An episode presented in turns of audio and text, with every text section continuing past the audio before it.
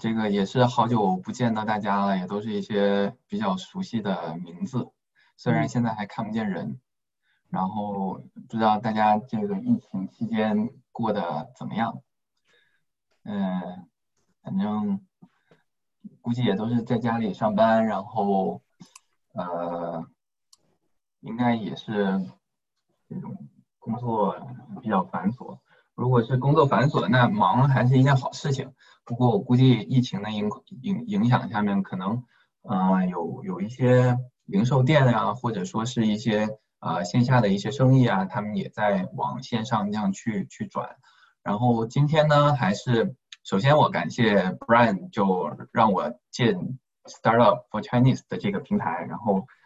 跟大家聊会天，然后聊聊聊聊我们的一些在在这边创业的呃一些想法，或者一些如何去开展一个新的呃创业的点子。我们知道我们之前讨论的一些话题更多是跟科技相关的。然后科技相关的一些话题，可能这边以后我也会去组织一些这样的活动，嗯，那我们可以先从本本土的一个品牌去聊一聊，说，嗯，在这边服务啊主流的市场，然后怎么样能够去满足这些本地市场的一些多元化的一个需求，因为加拿大也是一个多元化的一个国家嘛，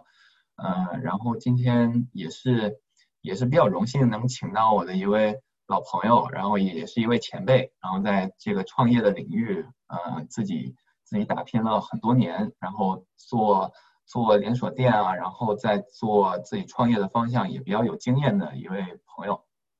然后 James，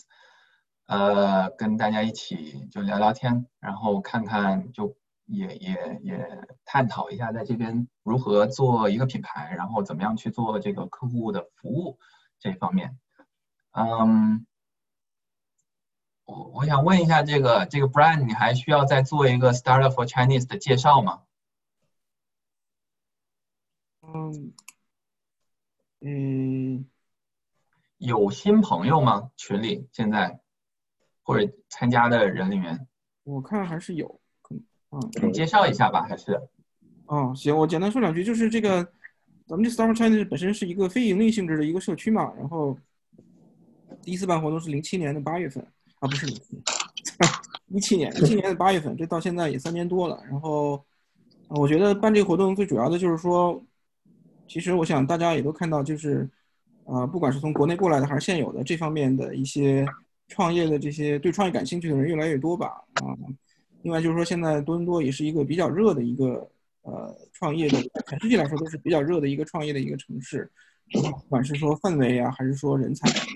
还是说这个呃当地的一些政策啊，所谓天时地利人和吧，我觉得都还有蛮多的这个优势条件的。那我觉得可能对于有志于去做创业这样一件事情的的人来说是，呃现在是挺好的一个时机。那呃之前我是可能我自己知道的也不是太多或者孤陋寡闻吧，对对这边的呃了解就是好像没有一个能够让呃华人创业去有一个跟其他人有更多的一个接触的一个。这样的一个地方，那我觉得不妨就自己弄一个，因为这个东西实际上之前在国内类似的事情也做过一些，所以就基本上就在这边把这个事情做起来。那我觉得到现在我们办了，今天是第五十九次活动嘛，其实能够做到现在这个情况，完全就是说真的是靠大家的支持。那我觉得还是呃非常感谢大家能够积极参加我们的活动。嗯，基本上也就是这样吧。啊，对，谢谢。我我也希望这个 start for Chinese 的这个群体慢慢越做越大，然后把这个，我觉得大家是一个一一股华人创业的力量，然后把这个群体在多多这边做的，甚至可以发展到温哥华那边去。然后我这边主要是做一些技术的解决方案，然后我自己本身也是在做呃企业的 IT 的服务，做了很多年了。然后呃一九年的时候。呃，跟几个小伙伴，然后做了 Digital Star 这么一个团队，然后现在主要是在做数字化，就是企业数字化的一个一个技术服务。嗯，主要现在的一个呃服务的方向是呃创呃这种跨境的电商，然后把中国的一些产品卖到北美的这边的呃市场里面来，所以对本土的品牌，然后对在这边做一个本土品牌的一个建立，甚至是了解这边的客户的需求，啊，也是比较感兴趣。嗯，也我觉得在这个这个路途上面有发现很多国内想要去做出海生意的，不一不一定是北美市场啊，他们可能是做东南亚的市场，可能是做呃非洲的市场，但是在在这个过程里面，呃，总能看到。呃，一些中国品牌的的建立以及他们的一些影子，呃，然后在这个过程里面也是发现了，在北美这边想要打入他们主流的市场，啊，必必然还是有一些品牌的特性，不管是他们做呃客户服务也好，做他们的产品的品质也好，呃，所以就在品牌建设这一方面。想跟大家有一些探讨，然后也想听一听大家在这方面做做，不管是做产品也好，就是科技的产品也好，还是做呃服务也好，还是做呃最终的一个呃餐饮也好。那像今天我们请到的 James，就是有多年的这种啊品牌的品牌连锁店的一个经营的啊创，也有自己的一个创业经历。然后 B 二的这个。品牌我简单介绍一下啊，它就是啊一个一个知名的甜品的北美的品牌，然后它是一九四五年的时候就创立了，啊在美国的创立，然后在一九七一年的时候有了加拿大的第一家店，也是在多伦多，嗯现在到现在为止，在多伦多已经有一百多家呃门店了，但在在全美国啊已经有呃全球的范围里面。一共一共是五千五千三百多家啊，这个门店啊，那这个品牌 B 二的这个品牌呃是隶属于 Unkins Group 的，好像这个去年十二月的时候刚被另外一家品牌的一个公司叫做叫做 Inspire Brand 给收购了。那这个 Inspire Brand 底下还有除了 B 二这个品牌之外，还有可能啊大家也比较熟悉的那个吃汉堡的 Arby's。啊，然后还有这个 Dunkin's brand，啊，Dunkin's 也是另外的一个做做雪糕的品牌，然后还有一些一些做这个 Buffalo 的 Wild Wings，那这家这家店，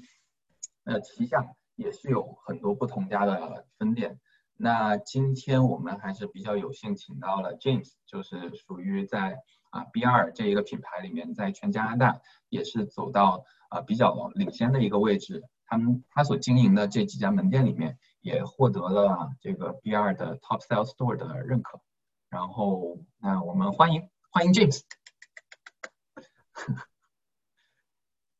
你 静音了，哎，好，大家大大大家好啊，我叫 James，我今天上来只是想分享一下自己的经验啊。然后呢，我是从零六年就是这里大学毕业以后就开始在这边创业的。然后一开始的时候呢，我也没有什么经验，然后呢就跟国内过来的朋友合作做那个汽车零件的销售。那汽车零件销售呢，就是呃一开始的话，当然是我去做，因为我在这边读书，然后嗯就是有几年的留学经验，然后就是那时候也也喜欢开车，所以呢就对车有些研究，然后就。去那些车行啊，那些就拿着那个报价单自己去报价，然后呢，过程中我发现呢，其实很多我们国内过来的人想做，就把国内的产品带过来，其实是一个很好的想法。但是问题出在什么呢？就是有时候这个产品质量是不是我们能控制的？因为当初我们做这个汽车零件的销售，主要是做前面的。水箱跟冷凝器就是那散热的部分，然后我们跟国内厂家，他能拿了一批货过来，质量真的是呃不太好。然后呢，呃第一批客人用上的时候，马上就出问题了。所以呢，有时候嗯，如果你想这边做一个生意啊，最好是自己知道那边的质量，或者是对那个产品有个底。然后再开展，这个是第一个第一个生意我做的。然后呢，第二个呢，就是说做完就是汽车零件那里，我觉得因为我控制不了那个质量，然后呢，我就去做了一家物流的公司，其实就是像那些 UPS 啊、FedEx 啊、DHL 就一家呃批发那个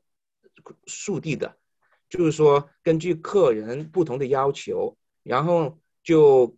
就是好像客人就全国各地的就全世界的客人都有，然后他们有发送就是文件的，有些是发送那些就包裹的，但是他们就是主要是速递的为主。大概是零八年左右吧，然后呢，就根据客人的要求，然后挑选适合客人的那个 delivery。好像，嗯，如果在欧洲那边就一般用 DHL 或 UPS，如果在北美这边或南美的话，就用 UP 呃 UPS 跟 FedEx，就给客人提供这个速递的方案。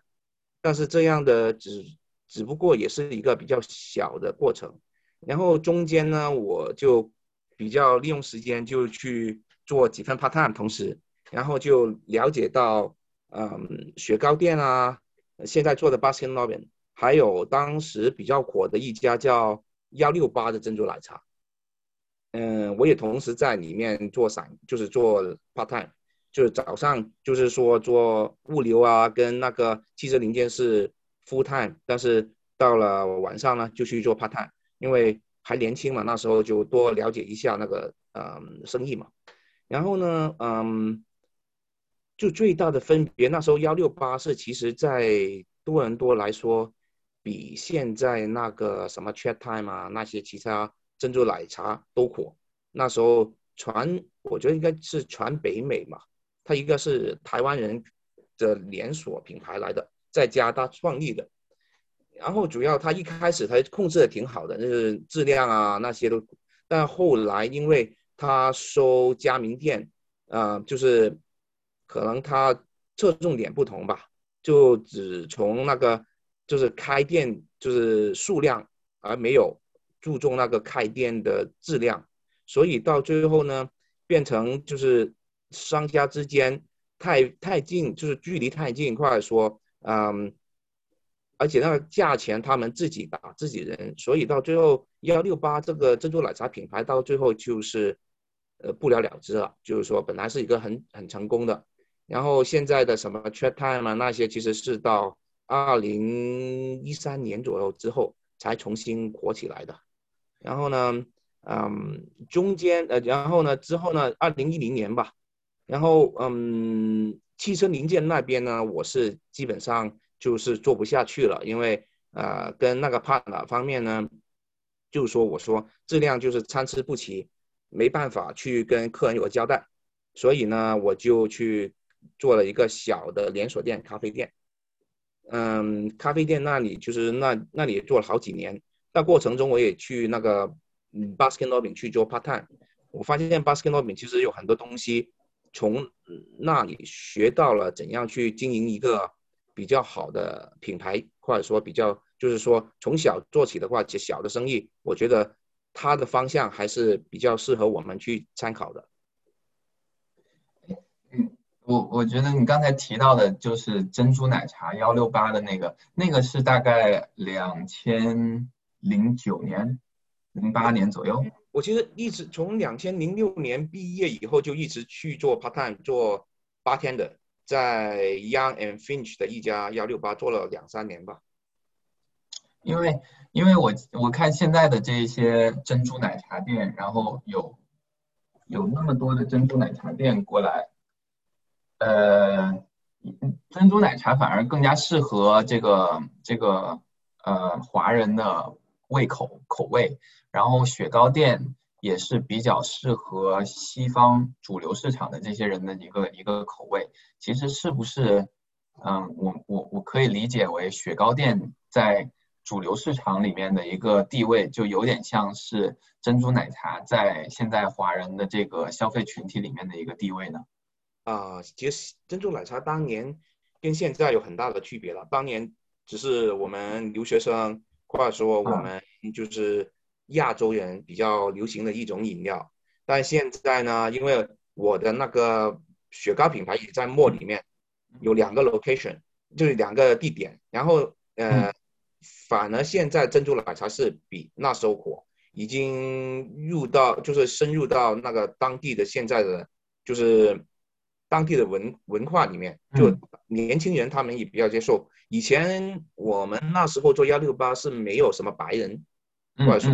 不同颜色的人，主要是亚洲人，就嗯中国人为主，然后韩国人呐，嗯菲律宾人啊，就是东亚的。OK，但现在是呃什么都有，因为现在幺六呃现在的珍珠奶茶好像摸里面现在做的比较出色的就是 Will Food，他们主打就是新鲜水果。OK。就在呃主流文化那里，就像 Boost Juice 那样，嗯，很喜欢比较健康、比较啊，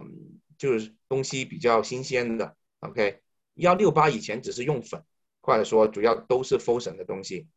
呃，所以呃，而且它推广只是在华人或者说在亚洲人的圈子里面去推广，没有像现在的珍珠奶茶做到，就是说现在就是我们的。我们中国人强大了，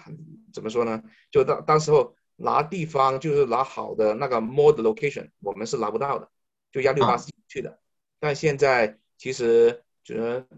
就是我们祖国的背景比较强大，然后过来的话，可能嗯资金比较充足，然后进墨里面就比较容易了。OK OK，所以呢就这样，我觉得这样他现在是这样打开的这个西方的。就是那个圈子，就是进进出了他们市场，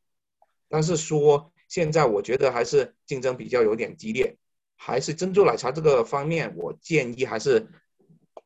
这这个品这这种可能长时间却不会太适应这个西方的文化，但是说短时间内它比较火，现在还比较火，嗯，我做这个珍珠奶茶还是小心一点为好啊，哎。那那，因为你刚才提到，其实有几个点，我我我都比较比较感兴趣。就是你说你的这个珍珠奶茶，可能那个时候过来的品质也不怎么样。然后，那你去呃 Baskin Robbins 里面去去做 part time 的时候，你学习到了他们的一些品牌管理或者他们的店铺管理。那是什么样的一些因素，呃，导致你说？你就决定了要去做 Baskin Robbins，是要接下来他们的第一家店，然后又怎么样可以这个顺着他们的第一家店，然后开到第二家，开到第三家，甚至开到了现在全加拿大的一个一个 top sales。那这样的一个经历能不能跟我们分享一下？好好，这个这个真的应该要说一下，这个 Baskin Robbins 这个品牌啊，就是说它已经超过七十五年了，然后是一个就是从小到大这边。北美这边最大的一个雪糕品牌，嗯，然后呢，为什么我在我我这偶然偶然一个机会，我去到那个 Baskin Robbins 那里去做 part time，然后呢，我了解到就是主要有三个方面，它会比较吸引我。第一就是说这个品牌的那个价值，这个品牌价值就是说，好像你去到全世界各地，你都知道那个麦当劳，知道 Starbucks。或者现在 Tim Horton 也去到国内准备开二百家店了，今年。对，OK，所以呢，呃，第一个是品牌，然后你去到那个地方，用每个每全球每个地方，你买那样东西，你又觉得我不会走错地方，我不会对这个品牌的就不会对这这里的产品有有怀疑，OK，放心。第二个就是产品质量，嗯，就是说，嗯，他们的产品质量，他们怎么控制那个？呃，产品的呢，就是啊，他们 Baskin Robbins 在美国啊有一个实验室，然后呢，他每年会呃，就是他现在 Baskin 这个 Robbins 这个品牌有超过一千种就是口味的雪糕，但是他每年都有筛选合适留下来的，再或者再重新嗯做一些新的出来，但是呢，质量从七十五年之前好像那有。十种到二十种的嗯口味，它是一直的质量、口味、味道都很稳定。就像你去麦当劳吃个 Big Mac，你去到任何地方吃都是这个那个汉堡包 cheese 啊，然后肉啊菜都是那么多，质量都是这么稳定。然后嗯，我觉得这边西方的文化就是说，他看一个品牌啊，他为什么他进来你这里，基本上我我们的客人。是有新客人，但是说每年只是大概有呃八到十个 percent 的增加是新的客人，但是百分之九十以上就是从小他们一出生就会知道我们这个品牌，就开始吃这个雪糕。然后第三种呢，就是关键就是这个品牌的价值所在，就是客户的服务。每一个客人去到我们的店里，就是我就是我很很自豪的跟客人说，你到我们店里，你们卖什么？我们卖 happiness，我们卖那个幸福。就你不开心的话，你不会进我们雪糕店。就你不会哭着，或者说你不开心的时候，你过来我买雪糕，你会吃其他东西，或者说你不想吃东西。但是进来我们的店，基本上都是可能你有节日啊，有生日的一呃呃万呃生日的 party 啊，你要 order 雪糕蛋糕啊，或者说你放学时候就路过这个店，因为我们是几本比较算老百姓的那个品牌嘛，你就过来买个雪糕，就像我们小时候在放学了、小学了，在路边的 convenience store 买个冰棍那样。所以呢，这个品牌就是说在客户的。心里面就是一个比较大众的，但是呢，它也不代表他们的客户服务做的不好。我觉得大部分的我们这个，我不能说 hundred percent 啊，就百分百。但是在我们这个店里面，他们的 franchise 就是他们的加盟店主，都比较有一种对客户就是说比较关心客户，然后注重客户需需求的这种服务态度。因为这是我们去美国啊接店之前要培训三个星期，用了一个星期去去去不断在提醒这种客户服务的精神，这这这就是我从嗯雪糕这 Baskin Robin 从啊从 part time 的时候就一直注意，然后中间我出去做其他生意，但是我一直留意这个品牌的方向，然后。嗯，从呃发现，在在加拿大嘛，还没去过美国。这个品牌加加拿大其实站的挺稳的，就是说，如果你是一个小的啊创业创创创业者，然后嗯，你想一个稳定的收入，就是说啊，或者新移民，你想说选择一个啊什么加盟店好？我觉得选择一个在在人就是在百姓心目中比较。稳定的一个品牌，当然了，如果你说开 Tim Horton 或者麦当劳是比较大的，我们可能比较难申请。但这种小店的话，大概就是，嗯，啊，大概的投资不多，而且它还可以做到当地四大银行，就是就是皇家银行那些做那个的担保，就是做然后这那种。对对对，所以这个小生意是比较容易批下来的。OK，嗯，所以呢。我觉得啊，从不同的角度去看，我觉得这，所以我最后选择这个品牌。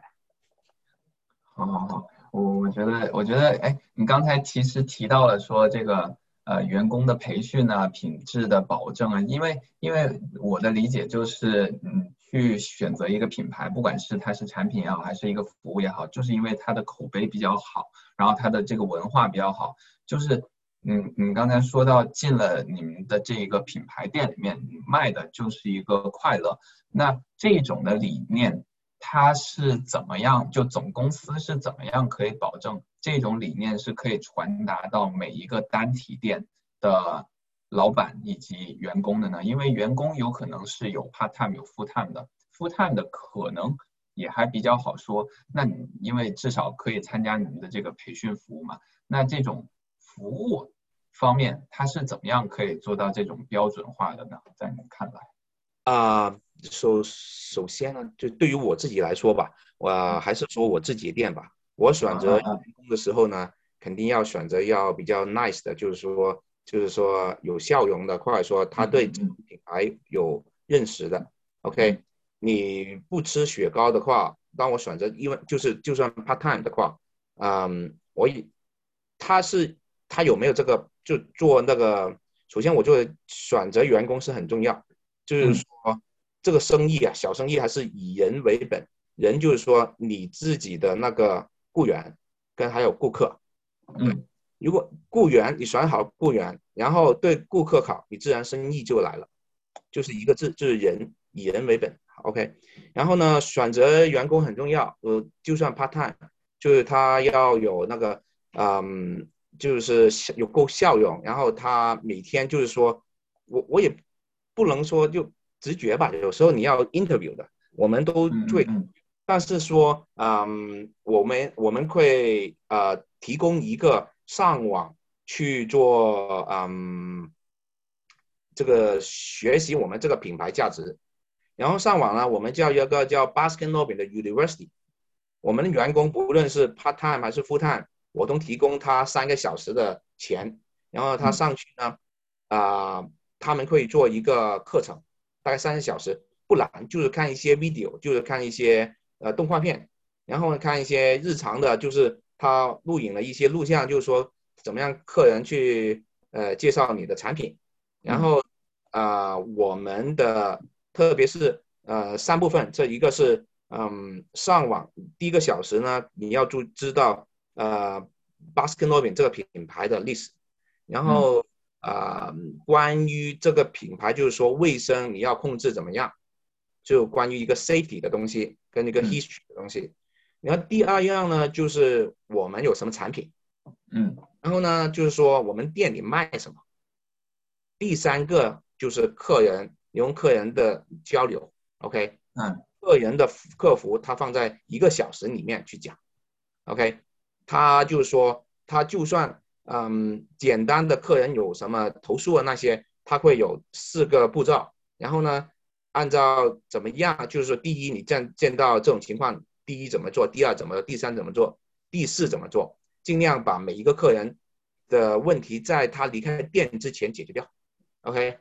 所以呢。这三个小时，我觉得，嗯，它是一个大的品牌，可以提供给那个我们小店主最好的支持，因为让每一个店员他们在来我们店上班之前，对他将要开展的工作有个了解。嗯，所以呢，所以为什么我觉得挑这个品牌，我我知道大品牌其实那个 franchise 都有都有提供这种培训的，他但是他们付不。有有没有付钱给员工是他们的事情，但是说麦当劳啊、Tim Horton 啊啊一些大的 burger 的 burger franchise 啊，他们都会有提供这种培训的。I see。那哎，那他们提供了呃提供了这种这种培训之后，嗯，你觉得是呃会导致说你们的店，呃，我换一个问法吧，就是你们的店从哎，这三家的 location 分别在哪哪三个地方啊？在在多伦多现在？我现在三个地方其实呃有两个比较好，有一个就是刚开始真还在，就是因为是新店，这一个在呃 Scarborough Town Center，嗯，就在明星期一会开门了，OK，因为它新对解封了，解封了，对，一个解封了，然后已经解封了，就是说在嗯 Upper Canada，在 New Market。OK，在新的 mall 一个新的就是不是新的 mall，但是它新装修翻修了一个 mall，New Market 那 Upper Canada Mall 啊，然后还有一个地点呢，就是在呃马路上面的，而不是在 mall 里面的，就是在应该是呃这个地区的人比较比较有钱吧，我跟他说，在 Bayview 跟 York Mills，在一个 OK，Bayview 跟 York Mills 在呃 Loft York 在四零一以来一个 Plaza。应该多伦多房价平均价最贵的地方了，那里对对，在 b i d l Park 上面，嗯，对 b a v i e 上面的那些房价豪宅区比较多嘛。那哎，那我想问一下，就是对你们的 Top Sales 来说的话，你们的这个 Top Sales 是一个什么样的一个一个认可，以及说呃，你觉得在这些选址上面，或者说有哪些其他的因素？是导致说你们最终能够拿到全加拿大的一个 top sales 的这么一个一个认可的。啊，选址其实跟其实选址呢，好像我选址就是跟你说，就 New Market 那个选址就不是很好，但是呢，就是说上面就看着啊是一个新的 mall，因为我在世家堡在 Scarborough Center 那一个呢是 top sales，就是 mall 里面在全加拿大是 top sales。我们二零一九年嘛，二零二零年因为有四个月关了门，二零一九年大概做超过了八十万的营业额，就一个小店。这个呃嗯。主要是人流，然后在一级摸里面是比较难进去的。其实不要把呃你们就是大家眼光放在 basket lobby，如果你有机会进去一级的摸，就能进一级的就去一级，街上的店也不是不好。如果你要找到人流量比较高的店，就是比较高的、比较人流量比较火的 location，嗯还是值得投资的。我是这样说，无论你做你自己的品牌，就是做你自己的店餐馆，还是做那个加盟店，OK，都要选择人流人人流量比较大、比较好的地方。这是因为我的那个 Bayview 跟 York Mills，然后一个 s c a r b o r Center 这两个现在就是 Bayview 上一年也拿到了全加大前五了，这 Bayview 的店，所以我觉得地点是非常重要，然后再加加上你要选择合适的 employee，就是说你的员工，然后嗯让你本身你自己有就是有对这个做生意就是做这个这个对对快乐的理解比较好吧。我觉得说让每个客人都感觉到，哎，我这个店觉得很舒服，我还会再回来。其实你想一下，雪糕就是说可有可无的东西，如果客人不断再回来的话，就他对你的认可，对吧？嗯，嗯所以啊，我觉得呃选选点很重要，就是说肯定要选，宁愿我我的建议是宁愿是租金给多一点，也不要说去给租金便宜点的地方，就差差一个路口，你会发现真的有很大的不一样。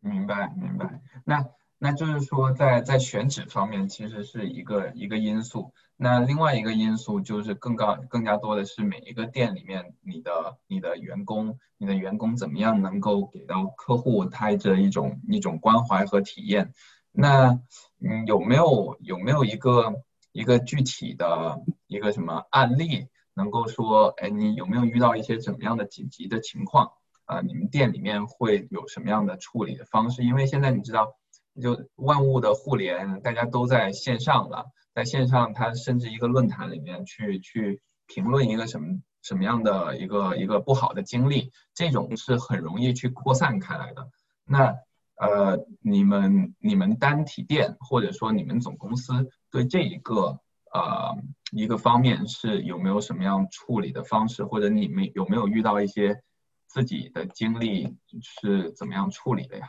对，这个也有，就是说啊、总公司会提供培训，然后总公司每年它都有，因为我们有一个公司的那个内部的账户，然后你上去呢，它会不断更新一些就客户服务的要求，然后总的大方向来说，两两两个部分吧，就是说一个可以在店里解决的，你能解决的，就是用店长去解决。然后影响比较大的，或者产生真的是不好的影响的，你就要呃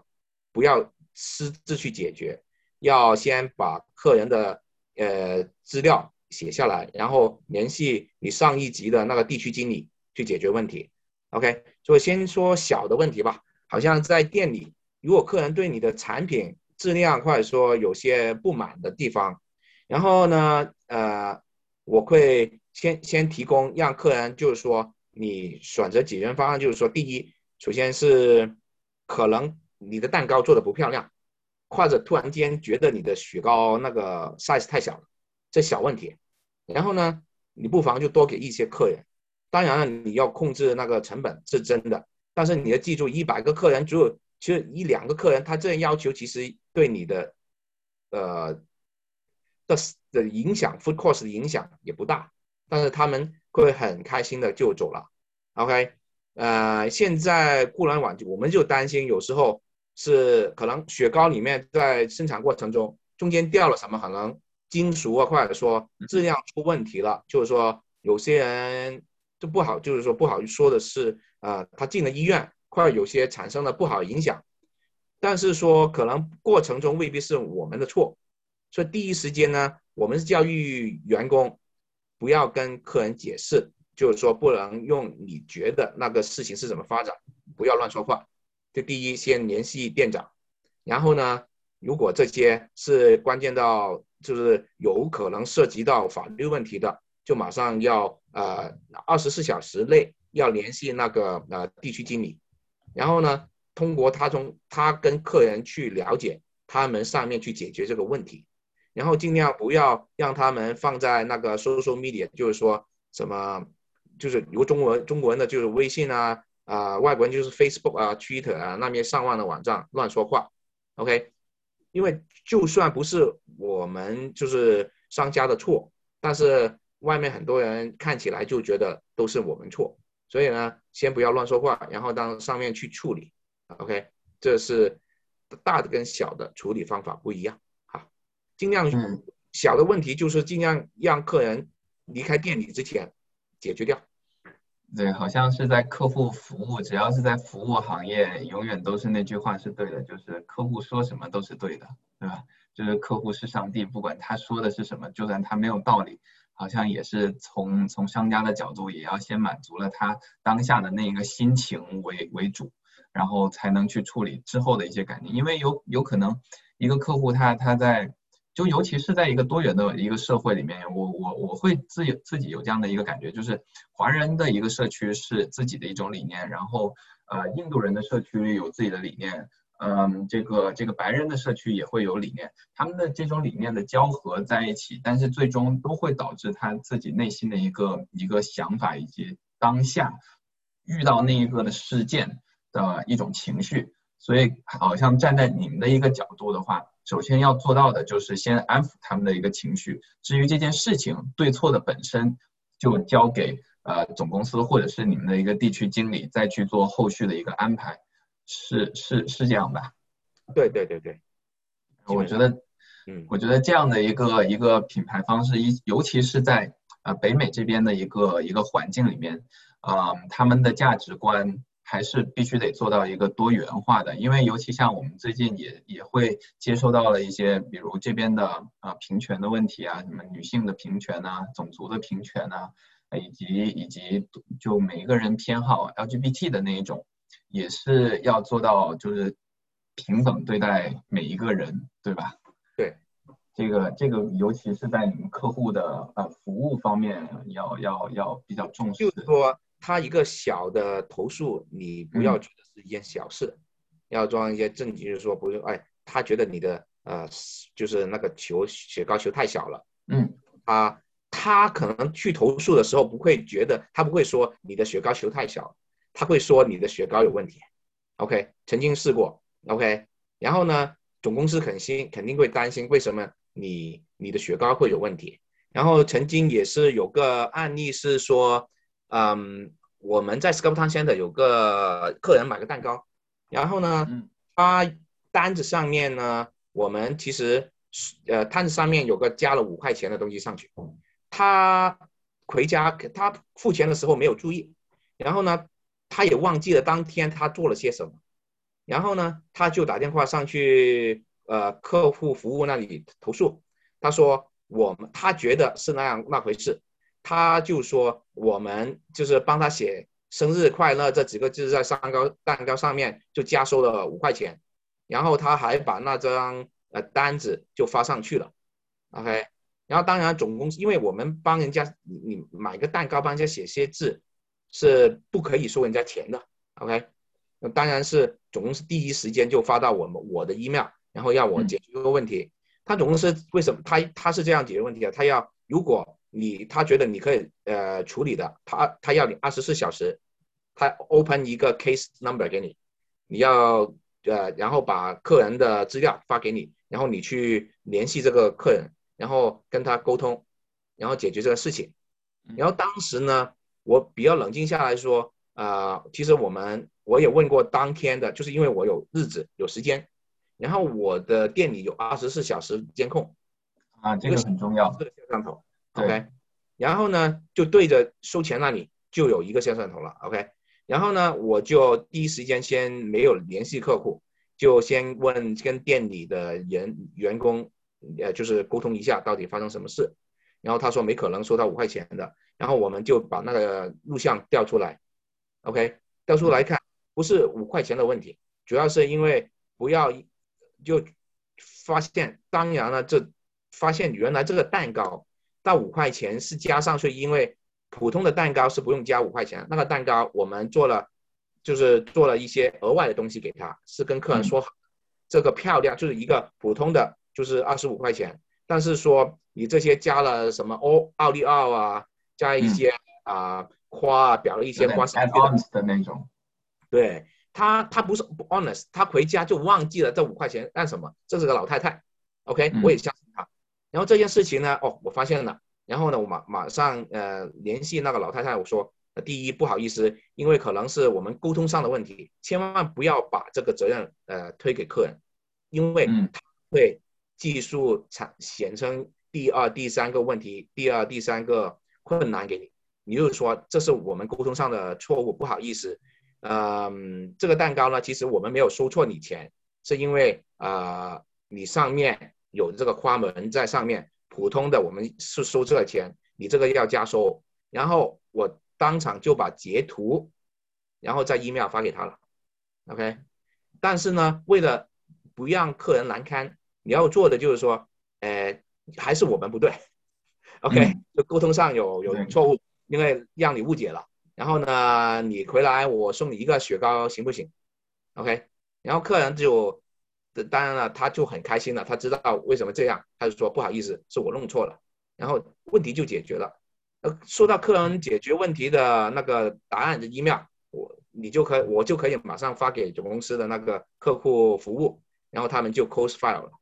因为这些呢，每一个处理这个客户呢，如果对一个新店长来说，你要以后想发展你的事业，开分店，就肯定每一个都要处理好。不要让他留在那里有个不好的记录。学学学习到了，学习到了。因为因为其实，哎，那那整一个 case 这样处理下来，大概的这个周期花了多长时间呢？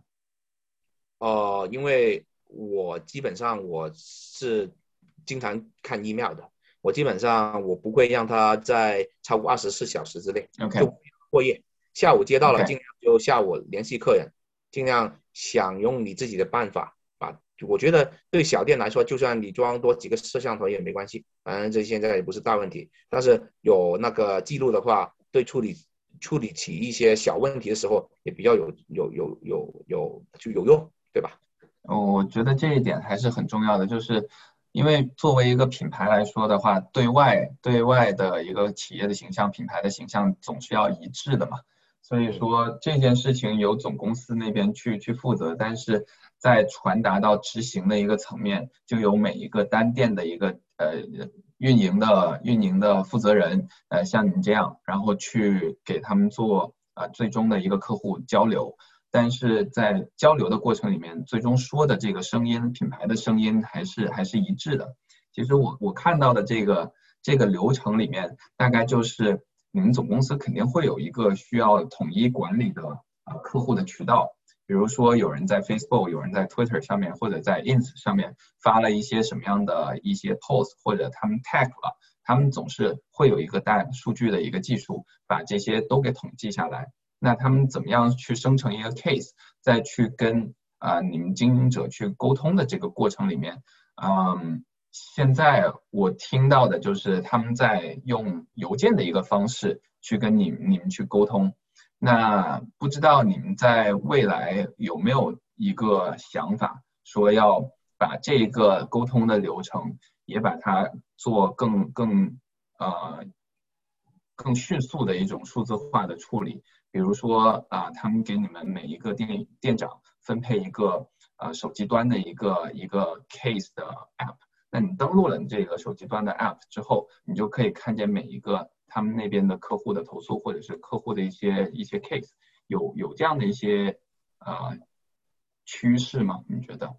嗯，应该还没有。但是疫情之后啊，自从上一年呢，啊，以前呢，我们还是用 Google Business，就是各做各，就自己就是说，就申请这个店是，然后他。Google 通过审批就觉得就确定这个 ownership 是你的，然后他就让你在 Google Business 上也发表你的消息啊那些。嗯，这个我我三个店我只有 UpCare 可以做得到，因为其他两个店还是旧的，就是以前的 owner 那是过过不了户。但是现在呢，呃，总公司做的东西就上一年他们 Twitter、Facebook，OK，嗯，都可以帮我们就是联系那个 business 那边的，然后就帮开了框，帮我们就用每一个账每一个 location 就是一个账户，然后你可以不断刷新，看看客人有什么投诉啊，或者说可以放你呃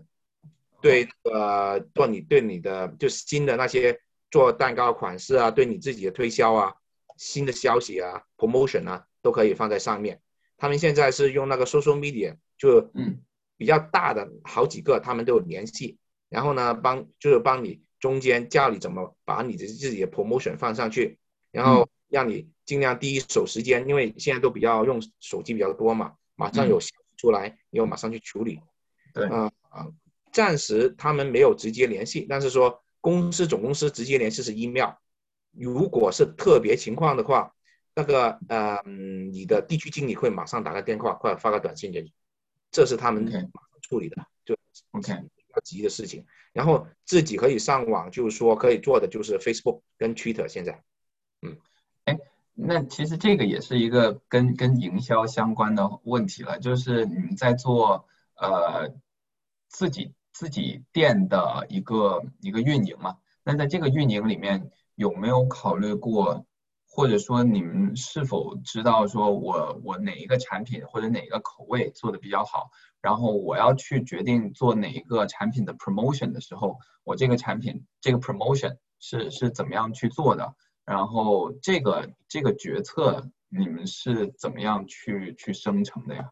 嗯现在呃，这这种决策有两种，第一种就是全公司一起做的。嗯这个月呢，我们都收到不同的那个 poster，然后呢，做 promotion 的那些 card 就是贴在店里，就挂在店里，每个每个月都有。然后呢，总公司在呃，他们也在网上啊，就在我觉得 video 有，然后 TV 现在 TV 不知道多少人看，也有，嗯 但是说现在因为 TV 比较老太太看，老太太看，呃，video 比较多，然后呢，嗯，以前前几年还会把那个 local coupon，然后放在你们就是大家的邮箱里面，嗯。然后呢，现在有电子 coupon 了，你们上去他们的网站，就是进他们注注册他们那个生日生日的卡生生日俱乐部，他们就每定期每个月就发一些 coupon，或者你生日那天就是有一个 free 的 ice cream，就这些，他们现在是做这些。然后小的去到我们店里自己可以控制，就是自己做自己的，这就是 promotion 啊，就是说在 Facebook 上面或者在 Google Business 上面，嗯不要影响到你其他竞争者的情况下，就是说，啊、你自己可以推销你自己，可能买一个蛋糕送一个球，这是你可以自己做的。嗯但公司说，呃，这个月好像三月份，你好像这杯这种饮料平常是六块钱一杯，这个月半价是总公司做的，OK。所以呢，就是说他们也有这个自由度，就是说你可以自己做自己的，你可以放在 Facebook，放在 Google，OK？呃，嗯然后总公司那一个你肯定要做，你自己的事你自自己决定去做不做。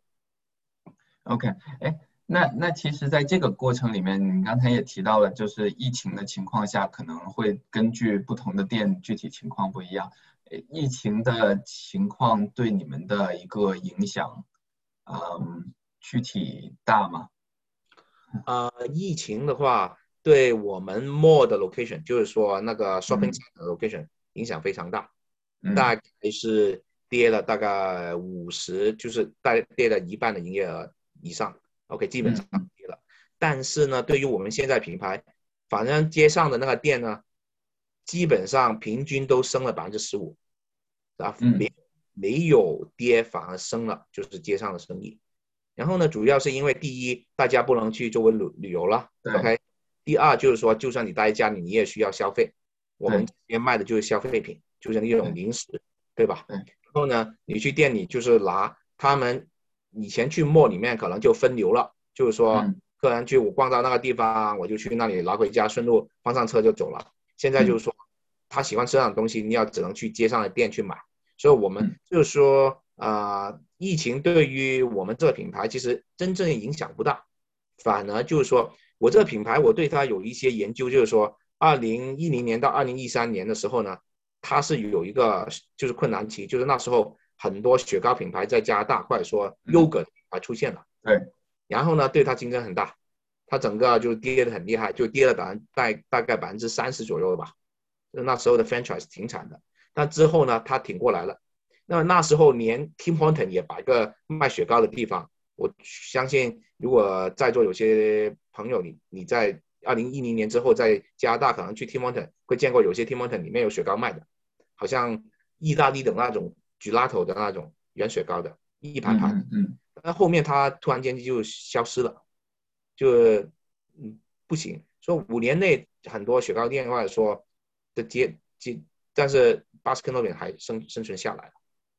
所以为什么我觉得这个品牌比较过硬？就是说从这个它最低潮的时候、最高潮的时候，我做到二零一零年，我帮我那个啊就是旧的那个老板做到每年升了十十几个 percent 做升就做 part time，因为我帮他做那个 manager 嘛。然后做蛋糕我也会了，那时候学会了。那做到一零年之后，我自己出来做那个咖啡店了。但是我一直留意这个啊品牌，发现它虽然在跌，但是它撑过来了。然后一三年以后，它每年是百分之十五到二十的 percent 在增长，就是它营业额。所以，嗯，这个品牌我觉得它短时是不会是去消消亡消消亡啊，是怎么样？但是你要。呃，它增长的很厉害，像那些互联网那些就可能就慢一点。但是说对一个呃家庭来说，小生意这个比较，我觉得还比较合适。那那对你来说，这个还算是一个一个一个分散型的投资，就是有有街边的一个一个 location，然后也有 mall 里面的 location。那就算是在疫情的一个情况下，呃。就算你提到有两个店嘛，一个是在 Upper Canada，一个是在 Scarborough，那可能那两个 mall 是因为疫情的一个 policy 就就就得就得啊，因为也没有人了，但是至少还有一个街边的一个店，而且是在一个嗯一个老一点的社区吧，那所以说那边应该影响还就是反而反而对你们的一个销售影响不大，嗯，对那一个单体店来说，对，嗯。这个这个还挺好，哎，那我就就还有一个最后的一个一个问题，就是想问一下，说，嗯，你你现在的这个，根据你的观察，你们的这个受众群体大概的一个年龄层段是是哪个偏多一点呢？我们的是从一岁到八十岁都有。真的，每一个人每一个人都是需要甜的甜的东西，嗯，那也是，那倒是。这样说吧，啊，亚洲人除了中国人是不是太热心这个雪糕？就嗯，这只是我们品牌，中国人就对那个雪糕那个甜度啊，北美这个还是有点太甜了。对对对对，但是说好像我我们的客人呃，亚洲的有菲律宾人、印度人。呃，然后墨西哥人他们都很喜欢吃，然后嗯呃亚洲就韩国、日本，其实在国内就是在亚洲那边非常火，然后呃中东那边呢，他好像阿联阿联酋啊、苏丹那边呢，他们那边开了一千多家，而国内呢，在中国他很好像十年前已经进去了，但是只有上海、北京几个地方大城市有，所以呢，我觉得这种。这种雪糕，你在北美这边做是没问题的，但是在中国还要研究一下它，研研究一下它的市场。嗯嗯，我说主要是无论你对一岁还是对八十岁的老人家，啊，都当做一个好的客客户去做。然后呢，他从小到基本上我好像贝鲁那一家吧，现在比较忙，所以呢，他们有些四十多岁人带小孩说他我。呃，十几岁的时候我已经来这家店了，因为是买哦我一个退休的一个朋友的店，贝鲁那一家，所以这个店已经在那个社区超过三十几年了。所以呢，他们记着这个品牌，然后他们吃惯这种口味，他们就是你的客人。就算他搬了其他地方，他会也会找上这个品牌去吃。OK，所以呢，啊，我觉得这个品牌还就是比较过硬的品牌。你看。我觉得这个口味是一个比较比较难难改变的一个地方，就是可能我我自己是我们都是广东人嘛，然后广东人对吃的这个东西要求还是比较高的，所以我可能真的是我对自己的一个观察，就是我从小喜欢吃的那个口味，可能就是带到呃长大了之后，然后甚至老了之后，可能也还是会喜欢那一个口味，这个比较难难改变。对，这个对本来我也准备了，对，你说，你说。哦，我我我有就好像吃现在有一个叫什么，在多伦多比较火的拉肠，银记拉肠的开的。啊，对对对，你觉得那个拉肠怎么样？它拉肠其实也不是挺，就是非常好吃，但是就是说，嗯，其实大众一种大众的大大众的 sorry，一一一种大众的那个消费品吧。所以呢，我你会如果你看一看市场，它这两年也发展的挺快的。它对，它已经有四家了，家，对，已经有四家了吧？对，这个我我我很清晰的记得，因为广州的在广州的时候我也去过银记，然后那一家呢，他们自己就老说我不走出广州，我就要在这个广州里面把肠粉发扬光大。然后他开了第一家在那个 Warden 和 Steels 那里的时候，我还是挺惊讶的，然后我就去了。但去了之后，它的品质确实很好，确确实不错，嗯，对，然后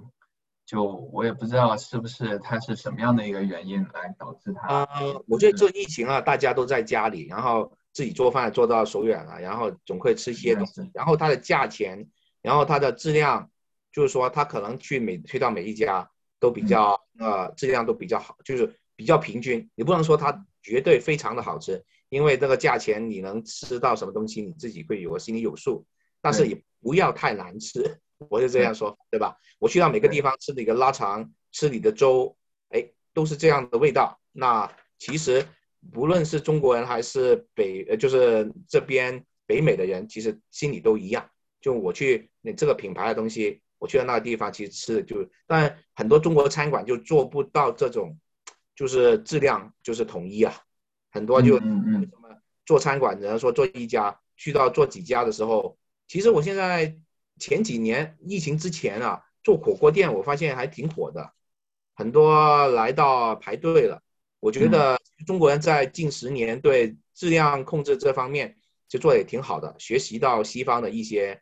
就是好的地方，对吧？对我本来其实还准备了这个这个话题。就是一个跨境的品牌，因为现在 Digital Star 也是在帮助国内的一些商家在去做品牌的落地的工作嘛，呃，也有做一些 digital marketing，然后做一些供应链的管理。其实刚才我我觉得这一个这个话题太大了，就是你说在这个跨境品牌怎么样在北美提通过提高客户的服务，增加这个品牌的影响，但其实刚才我们的讨论里面。你也你也提到过这这三点，一个是我们首先还是要对一个品产品的品质要有一个标准化的统一，啊，客户买到的这个品牌或者这一个产品就肯定是一致的，这个是他的一个期望值。我觉得这个是一个最最低的标准，最低的标准，然后再往上去走，那就是嗯刚才也提到的，怎么样以客户为中心。啊，然后怎么样去体现你们这个品牌的一个文化，然后 buy the happiness 的这种，那这关于这一点有没有什么还要要补充的吗？啊，我的对这些建议国内的品牌的话，对对对，我有个建议就是说客户服务吧，呃，如果在国内现在其实很多东西其实都很好的，质量都很好。比我当年二零零六年做的汽车零件可能都差远了，就现在很好的东西带过来，但是你要怎么打开这个门呢？就要需要在这边，首先如果你自己想做到客户服务，你要对自己的产品有个深入的了解，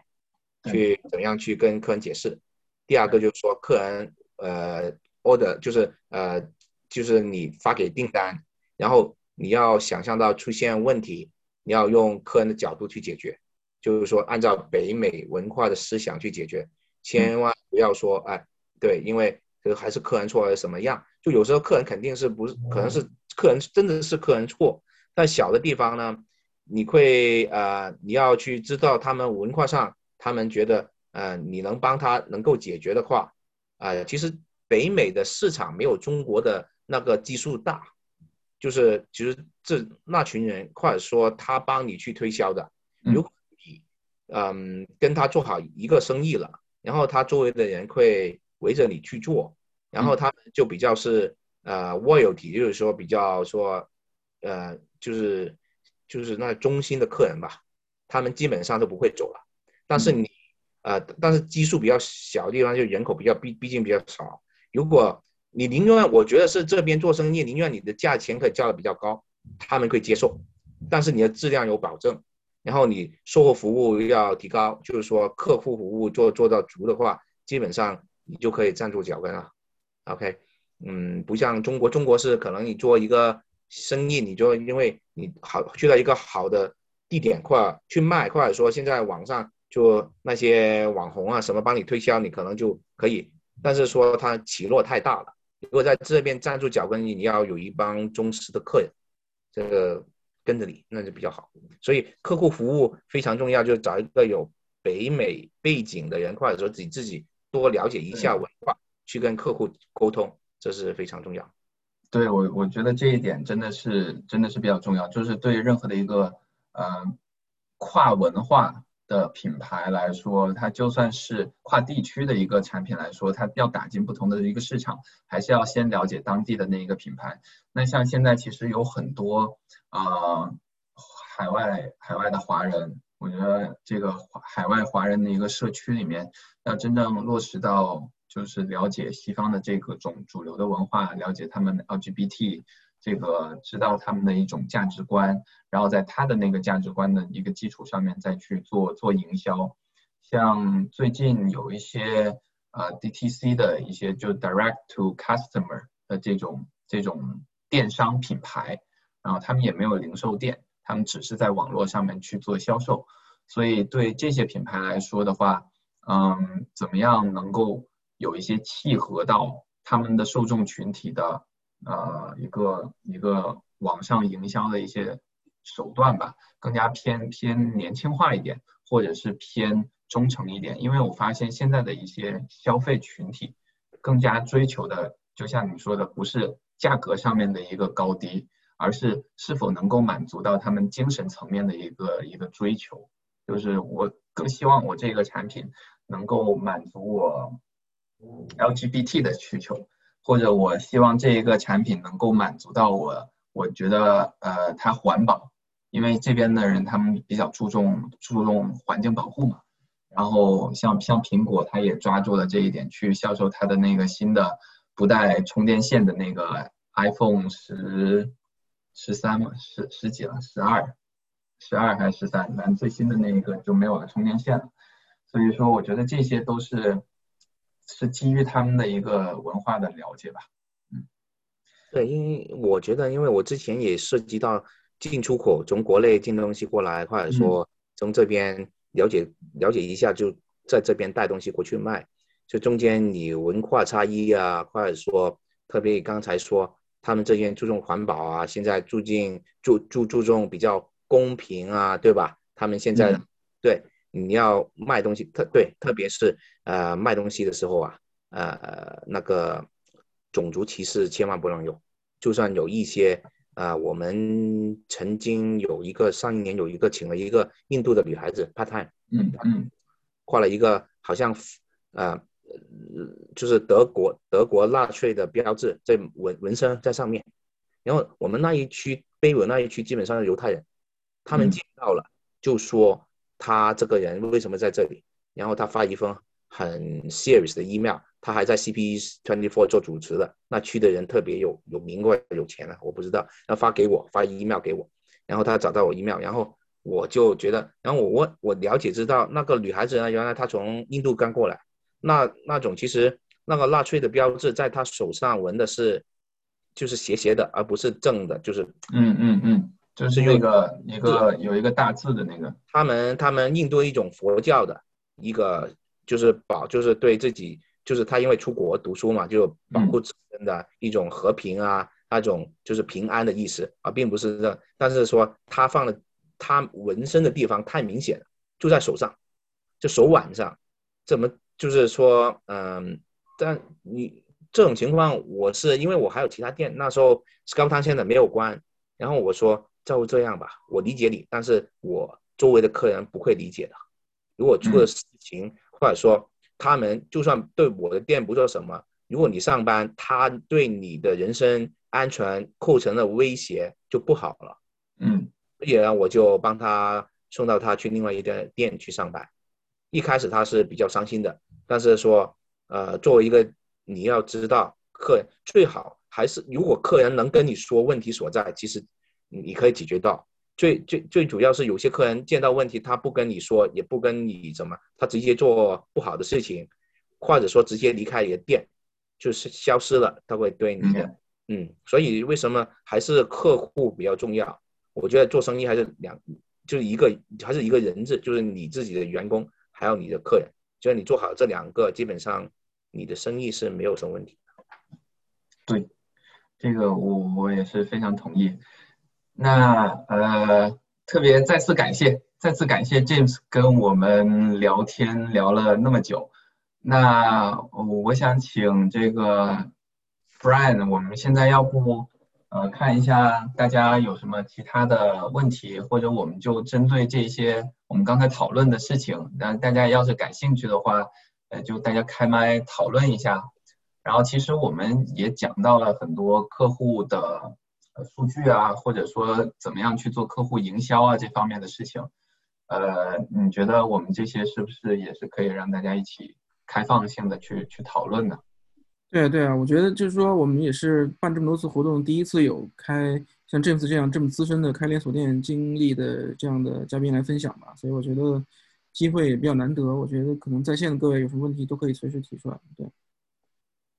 像像我其实知道，呃，这个玄子啊，就是我们的，我们也是老朋友了，在在这个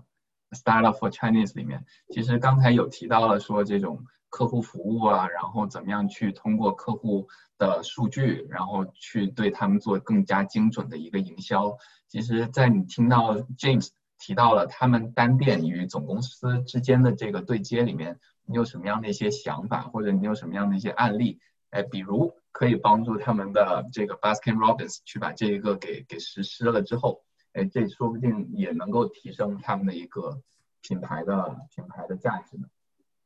啊，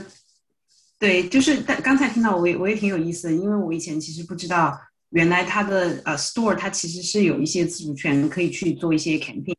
啊，我们更多的平时是跟品牌方去合作，比较少直接跟 store 合作。对。那现在就是因为我最近正好是在做零售行业，我在做的两个客户都是洗浴用品。现在越来越多的品牌，他们也意识到，其实对于每个店，我们都应该从 data driven 的角度上给到一些支持，而不只是把这个策略也好、数据也好展现给总店来用。所以我们现在在做的啊几个零售店，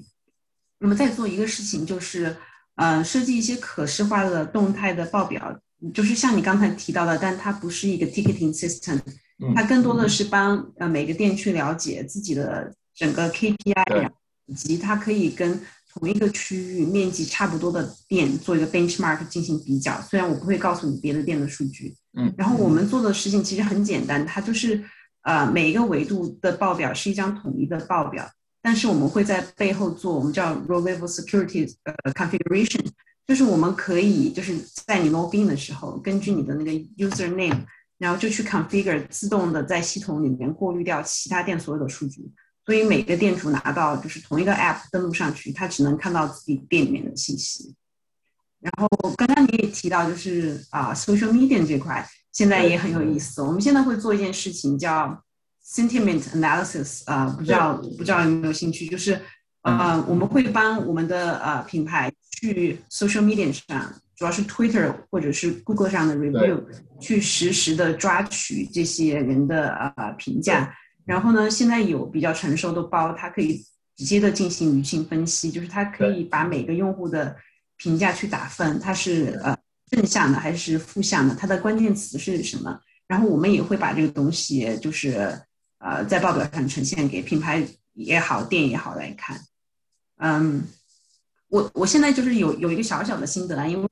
一直是在做运营商，然后最近转到去做零售行业，我发现就是啊，从数据上来讲，不同的行业它的差别非常的大。就是因为我们以前帮啊运营商也好，然后帮汽车也做过，然后还有保险，他们非常在乎就是一个叫 tenure 的维度，就是用户的入网时长。嗯，是因为啊、比如说汽车也好，你 lease 一辆车四年之后你就该换车了，然后如果你是啊、运营商的 plan，两年之后你要换 plan 了，所以就是你在我这个品牌待了多久对我非常重要，我需要在你呃 contract 结束之前对你做一些动作，让你留在我们这个品牌，不去其他的 competitor 那里。嗯。但是零售行业来说，我们以前做这些东西，我觉得几乎上是不适用的，因为它没有一个绑定的关系，就是你可以在我这里买冰淇淋，然后你第二天去哈根达斯买，这是可以的。所以对零售行业，我自己做下来认为，啊、从数据的维度上有两块是最重要的，一个是客户的价值，就是常说的 RFM，就是 recent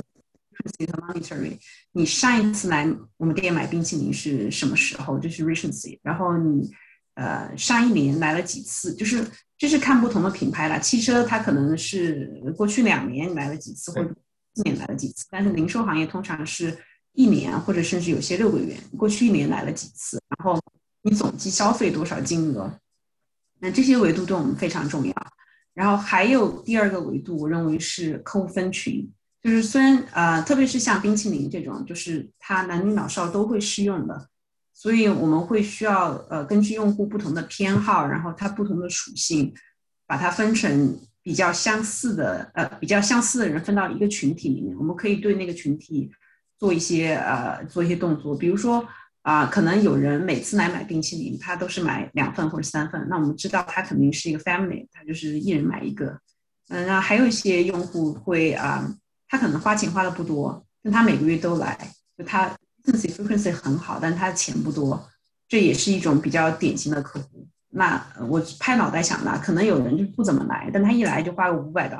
他可能是公司的 HR 来采购下午茶，对，不同的人我们要做不同的动作。然后刚刚 James 也提到了，就是在营销活动的设计嘛，啊、我们我们还没有帮店主设计过，但是我们通常是会帮品牌设计。然后营销活动啊、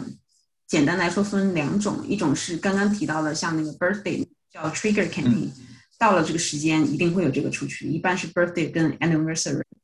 然后还有一种是 ad hoc 的，就是我举一个场景好了，就是帮大家了解一下我们是怎么帮品牌方去做这个营销，怎么去设计这个营销。就像我刚刚举例，就是比如说有这么一群人啊，他可能每周每两周都来买一个小冰淇淋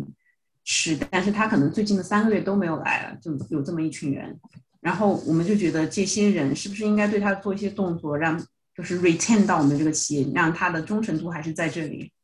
啊、但是这个时候，如果我们手上没有很多的数据，企业其实并不知道什么样的 campaign 对他们是有效的，所以通常我们会做一个 A/B testing，先去试一下。比如说，我们拿一家店先去试一下。我们假设有有有一千个人，我们四百个人给他发 BOGO，就是 buy one get one free，四百个人去给他发 fifty percent off，然后一百个人做就是一千个人，一百个人去嗯做 control group do nothing。然后我们要做什么事情呢？我们要去看这一千个人最后他有多少人真的在，比如说一周的时间以内啊、来我们店买东西。他可能就是第一种 BOGO 有百分之十的人来了，然后第二种有百分之五，第三种有百分之二，我们就会去计计算一个 campaign lift，就是我们发 coupon 有没有用，如果有用，我的这个 cost 能不能被我的 revenue 给 cover 住，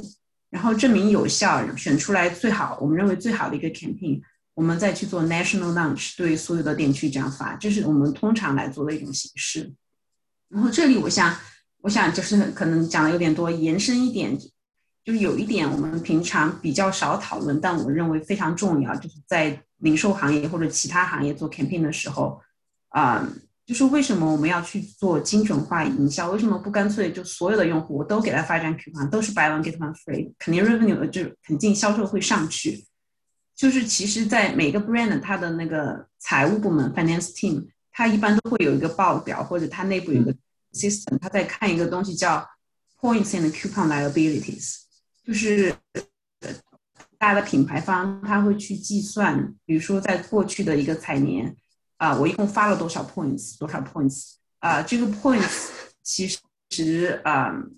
换成钱来说，它价值是多少？从此我可以推算出来，我每发出一个 point 或者每发出一张 coupon，我的 liability 是多少。然然后这个公司会有一根线在那里，我不可以超。所以就是作为我们啊数据从业者，我们没有办法把公司的 budget 就一张饼变成两张饼，我只能告诉他说，你这张饼应该给谁吃。就是我们做的仅仅是这么一个技术手段，至于品牌的定位也好，产品也好，那个我觉得是更内核的东西，更重要的东西。然后也是也是延伸下来，就是因为现在不是大数据很热嘛，对。然后我们之前公司内部也有讨论，就是我们公司有一些是做啊。呃，machine learning engineers，然后他们说，其实就是 ideally coupon 应该发给哪一些用户是，就是如果你不发，他绝对不会买，但是你发了他会买，而且你要算好你给什么 coupon，就是假设你给 thirty percent off 他会买，你就不应该给 fifty percent off。但是就是我们怎么知道就是这个东西的对象是谁，而且我们的金额是谁，我们的渠道是谁？其实就是在建模的领域来说，这是一套比较成熟的体系。所以，我们我我们公司的科学家他们说，这个是 no hang fruits，就是企业应该多花精力的事情。因为比起什么人工智能啊，就是神经网络吹得很厉害的那种东西，不知道能不能实现。这个是就是一定某种程度上可以实现的。所以，就是就我们行业来说，现在有有很多人在研究这一块儿，就是我的一点补充。哎，我我特别特别感谢你这这一点，你让我想起来，我其实有一个有一个朋友应该把他拉进来的，就是他在呃 Loblaws 那边，他在 Loblaws Group 里面去负责 Shoppers 的呃 CRM 的这种呃算法，他们要每个星期去做呃他们 Shoppers 的 promotion，他们做出来的那个算法最终生成的 campaign 是需要通过他们做的手机的那个 Shoppers 上面的那个 apps 去发给他们的。定定位的人群，他们也是按照你刚才说的这种做法去做的啊，并不是说做出来的一个 campaign 就是专门全部的去全渠道的去投放，而是专门去做呃 target group，然后去做 target group 的 A/B testing，然后他他其实说的比较好玩，这种东西就对他的那他也是跟我一个年纪的嘛，然后也是我的同学，然后他说这种东西对我们这种中年男性一点作用都没有，反正他发给我我就不会去用。因为这个消费消费这一类的，可能真的是要就对对他们的呃顾客研究的比较深一点，才才可以有用。要不然他们那帮人那帮科学家们，就是天天在那搞算法搞算法，搞完出来真正到达有没有效果，其实啊也是也是还是要靠人心，还是要靠那个 target group。我我们就说就是数据分析其实是算命的只只是你是。比较有技巧的去猜，但是它不是百分之百能保证的一件事情。对对对，我觉得这个这个话题也特别有意思。要是我们展开的话，可以可以又又形成另外一次活动了，对吧，Brian？对对对，是，嗯，对对，行，谢谢谢谢玄子的分享。那呃，我们也看看有，哎，其实我我为什么 Q Q 玄子？因为我觉得从你们公司的角度，你们。找一个 sales team，然后去 approach 他们 BR，然后看看他们那边有没有什么样可以去去做的 system。因为根据 James 的一个描述的话，现在他们在总店和单店的这个沟通里面，怎么样去做决策？其实这个桥梁也还是有一些机会可以去去做的。然后呃，对我觉得这个方向，要你不去的话，我们就去了。反正这个这个我觉得还是很有意思的，对研究对某一个每一个呃单店的运营者经营者去了解他们那一个区域的呃的客户客户群体，嗯，是，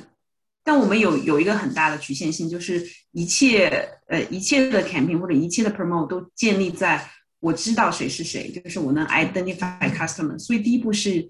要取决于 RB 它现在的 loyalty program 做怎么样。就是如果一个用户在我这花了超级多的钱，但他没有 opt in 的话，第一我不能就是法律不允许我去接触他；第二我就是不知道这些行为是这一个人产生的。所以最重要的事情还是，如果他们想做 data driven marketing，还是要有这么一个好的 loyalty program。这个这个也是很重要。嗯，但也也回到，其实也回到你刚才说的第一点了，就是。CRM 的这种东西还是要看具体的行业和产品。那放到雪糕的这一个行业，就我就算是 opt in 了，也不会说根据你给我发的这个呃 discount 或者 promotion 越多，我就明显我本来是一个月去一次的，我就会变成我去三次，这种这种情况也比较少。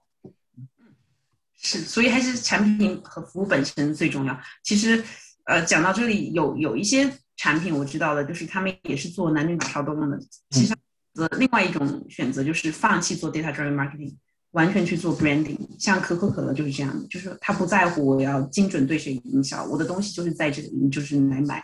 或者是像 in and out，其实这也是一个很好的方向。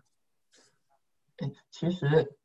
刚好我我刚才好像跟 James 也没有聊到这一点。我想问一下，从 B 二的一个角度的话，因为他也刚被另外一家呃大型的美国连锁餐饮收购了嘛，这个会是你们接下去做做 marketing 的一个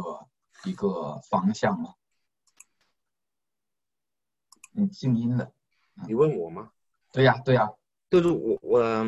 你是说新的那一个？我现在呢？我我还没，因为我们有个开会的，我们那个 franchise 大会一般一年开两次，嗯，正在来那个星期星期二，然后有一天的开会。现在以前是在机场租个酒店，就是那天就是开一天的。今天现在只能这上网，因为他这个收购刚好是发生在上一年年底吧，对，九月到十二月左右，对，对，嗯，所以呢。具体他怎么操作，我们还不清楚，因为嗯，好像是一九年、一一八年我才去了拉斯维加斯参加他们登肯那个那个大会，那有一千多个那个 franchise 在那边，然后呢，他们怎么推广那些要等到他们现在，我觉得刚刚接手对加拿大的业务影响不大，因为加拿大是比较一个成熟的，反而是对美国。美国是因为它的基数比较大，有几千家，它对美国的影响还是比较大的。我们这边就算好像有些 pod 要要过来加拿大这边过海关呢，或者说执行起来有些 pod 其实有限制，所以呢还是要等等总公司说一下。我我我就暂时知道是这么多。明白明白，谢谢谢谢谢谢你的分享。然后那。也谢谢玄子的分享。嗯，Brian，你看这边还有没有？对我看大家，我线上的朋友有没有什么问题想问的啊？如果没有的话，我这边会有有一些问题想想。这个我我我，对我那个听了半天，这个玄子刚才说的很好。我我其实想就刚才玄子说的这个话题稍微说两句。呃，我我觉得今天这个听 James 的分享，我觉得我是很有收获的，因为我觉得这个特别接地气儿。呃，咱们这一帮人真的是做这个数字化、做线上东西做的太久了。然后像玄子说的那一套呢，我反而听着会很会很舒服，或者说很熟悉。但是呢，也会有一点点什么感觉呢？就是说，反倒是像詹姆斯分享的很多东西，我觉得这种其实是在我们身边，但是我觉得他好像离我们日常的这种话题和探讨变得就是越来越越远了。那么关于这个像这种传统的连锁企业的要不要做这个像玄子说的这么这么呃细致的这个精准营销这件事儿，我觉得不是他们选择做不做的事儿，其实有时候也不是这些连锁企业不知道有这些手段可以去用，而是其实对于他们的生意来讲，这个东西到底有多大的这个价值，实施的成本到底是怎么样的，甚至很多传统的连锁企业如果要走向这种比较精准化数字营销的话，其实对于他们整个体系的冲击改变也是很大的，对他们能力要求也是很大的。那么。有没有这个必要？首先都是一个很关键的。我我刚才听玄子说的有一点，就是玄子说，就是有关于品牌啊，关于这种商业的实质内核的东西，其实是更重要的。精准化数字营销这个东西，只能说我是一个锦上添花的，对吧？我在你现有的这个这个基础上，这个饼怎么样去分，这个效率才能是最高。但是它其实改变不了商业的这种本质。那个这个这一点我是特别特别认同，所以我就觉得这个詹姆斯说的这个开连锁店这件事儿，因为我就在想雪糕这个东西啊，它其实它真的是就是说，你说很依赖于线上化吗？其实也不是，对不对？我们谁你想吃这个东西，你甚至连连去点 order 一个这个雪糕，可能都相对来讲，就是说呃它都有一定的困难，对吧？你就不像其他东西，它会化呀，对吧？你这个就算是有 Uber 去送，它会有一点问题。那所所以它这种基于区域的这种品牌连锁呢，本身就有它的这个。这个商业价值，我把这个你想吃的这个美味，一个你有预稳定预期的这样一个你喜欢的，甚至从小到大都吃，甚至你父母都吃的一个东西，就在你们家门口，我我就是这种这种这种确定感啊，就我出门到了走了家便利店，我就能吃上这个东西的确定感，呃，包括说可能是一种习惯，就是逢年过节、生日，我就一定要去订这个东西啊。才是它的这个连锁经营的一个本质。而它这个本质呢，其实是说，为什么说你看，我看听听 James 刚才讲的更多关于如何我维护品牌里边，其实都是在维护客户关系，而不是说我怎么样去呃运作背后的数据，对吧？这个甚至我这个数据不需要太太太精准，对吧？这个大妈天天来去买，我基本上店员就跟他就就很很很基于熟人的一个社区化的这样一个一个东西，就是这大妈天天来买，我我可能店员有时候也会跟他闲聊两句，我大概甚至是说有可能我都知道他家住在哪，是吧？可能都是邻居。呃，这个这个这种熟人熟人的这个基于社区的这样一个东西，就就是让他们这种生意里边关键的，就是就是品牌的关键，其实就是客户就就在客情关系的这个这个这个长期维护当中。哎，我就知道这大妈家里边是个什么情况，甚至这个人买很多，我就知道啊，他就是这个公司办公楼上工作的，对吧？但是这个东西数字可以告诉你，但是也许没有数字，只是通过这种单点的店，他只要把他的这个如何维护客情关系的这个体系能够。能够建立的比较好，或培训做的比较好，传达的比较好的话，它也能做得很好。另外一个呢，加盟店有个好处就是本身加盟店的这个参与者本身他的积极性是极高的，对吧？就因为这就是他自己的生意，生意好坏这个是都是自己的，所以他会更更这个竭尽所能的去，只要说你给他这个指明一些方向。所以我听到的就是他这种品牌连锁里边给到他们的这个品牌管理，实际上实际上品牌连锁价值是你为什么要选择一个品牌连锁，而不是自己去开？因为你自己开，再把这一套路子趟一遍，怎么做客勤，甚至是说你都不知道你会遇到什么这种乱七八糟的幺蛾子，对吧？就像刚才这个提到的什么万字符，对吧？把万字符当成这个希特勒的标志了，这种这这个这个这个事件其实是频有发生，就是你可能都不知道，但是实际上对于这种这种有有经验的这种品牌连锁企业的话，它它这种这种案例可能会很多，或者说你至少有有有经验的这种区域的人、区域的这个经理啊或者什么，他就能帮你去解决这个问题，这就是你加盟它的这个价值，你就能解决这样一个。一些东西了，这是刚才借着你们这个话题啊，所以我我当时反倒是对 James 这个生意特别特别，就是这一块这个东西啊，就是有有有有有更多感兴趣的地方啊。我有一个点呢，就是说，好像你看咱们现在华人的大陆呢，就是刚才 James 也提到了，咱们大陆地区的这个因为经济实力各方面原因，现在呃来到这边的人也多，对吧？消费能力又强，尤其是留学生是一个极强的这个有消费能力的群体啊。所以你看，呃，开一些奶茶店，对吧？奶茶店可能很多消费者还是这个呃留学生啊，这个年轻群体为主啊，这个。他们这个扮演了很主力的一个角色，甚至他们，因为他们看到他们自己爱喝，甚至有很多奶茶店就是这些留学生在再去开，对吧？当然，詹詹姆斯也是这么一路走过来的。当当年是留学生，可能看到这个汽车是一个很好的生意，的家人，这很有意思的一个一个一个现象。但是我我们看到的还是说，华人好像做生意还是有时候有有很多这种局限啊。像这个詹姆斯这样的，就是选择一个呃几乎华人不太会去吃，对吧？刚才也提到了，就是有一个很很面向主流市场这样一个一个一个品牌去加盟的。这个数量呢，至少我身边呢，我看到的不是特别多。那么我第一个问题就是，James，你身边的，就是像这样的这个，像像你这样的，就是说，哎，选择一个其实咱们华也不是以华人市场为目标的这个呃这这样的一个连锁经营啊，或者说这种本地生意的这个这个这个群体，在你看到的多吗？然后如果这个群体不是特别多，你觉得这个原因到底是什么？什么在制约这个？这个这个，因为我知道从大陆来的，其实大家可能现，尤其这几年过来的新移民里边，其实这个身份背景啊，甚至资金实力都很雄厚，对吧？大家在选择生意的时候，为什么没去选择这类的生意？因为我听起来这个詹姆斯这个生意真不错啊，我都想去开一家了。这开玩笑，那我就是说这个这样一个问题，就是这样，你身边像你这样的人多吗？然后如果不多的话，你觉得你身边这些人在选择生意的时候，他们为什么没有选择像你一样的路径去做这样的一个一个一个生意？你觉得什么东西在制约这个事儿？我我就特别好奇啊。嗯。我这个可以解释一下，其实这个是我一个前辈跟我说的，因为他我的 partner 呢，他以前他刚做这个品牌，中国人真的不多。我去开会，一百多号人，这个全加大，就大概亚洲人吧，算上韩国人就只是四分之一不到。OK，大部分你猜一下是什么人？嗯，印度人。哦。OK，像印度人，他们就算无论是从印度过来还是中东过来的，他们那些都是很喜欢吃雪糕的，对这个对认度很高，对对，然后他们知道这样东西，而且我发现做了这个就是 franchise 加盟店以后呢，就接触不同的那个，我去美国去去培训的时候，就是一个班十二个人，我是加大一个人唯一过去的。美国那十一个人有八个是印度人，OK，嗯，他但是我怎么说呢？印度人涉及到北美的各行各业去，我觉得我们中国人也也需要。如果你要进入这个主流文化社会社会，也必须要觉察到这个这个这个这个地方，他们他们会比较就参，好像简单来说就是我们嗯参与这个社会的，好像那个议会吧，好像议员，我们中国人都是职位比较少吧，对吧？对对，比较喜欢自己干自己的事情，不喜欢在这个社会上的事情，但是融入感不够，嗯，对。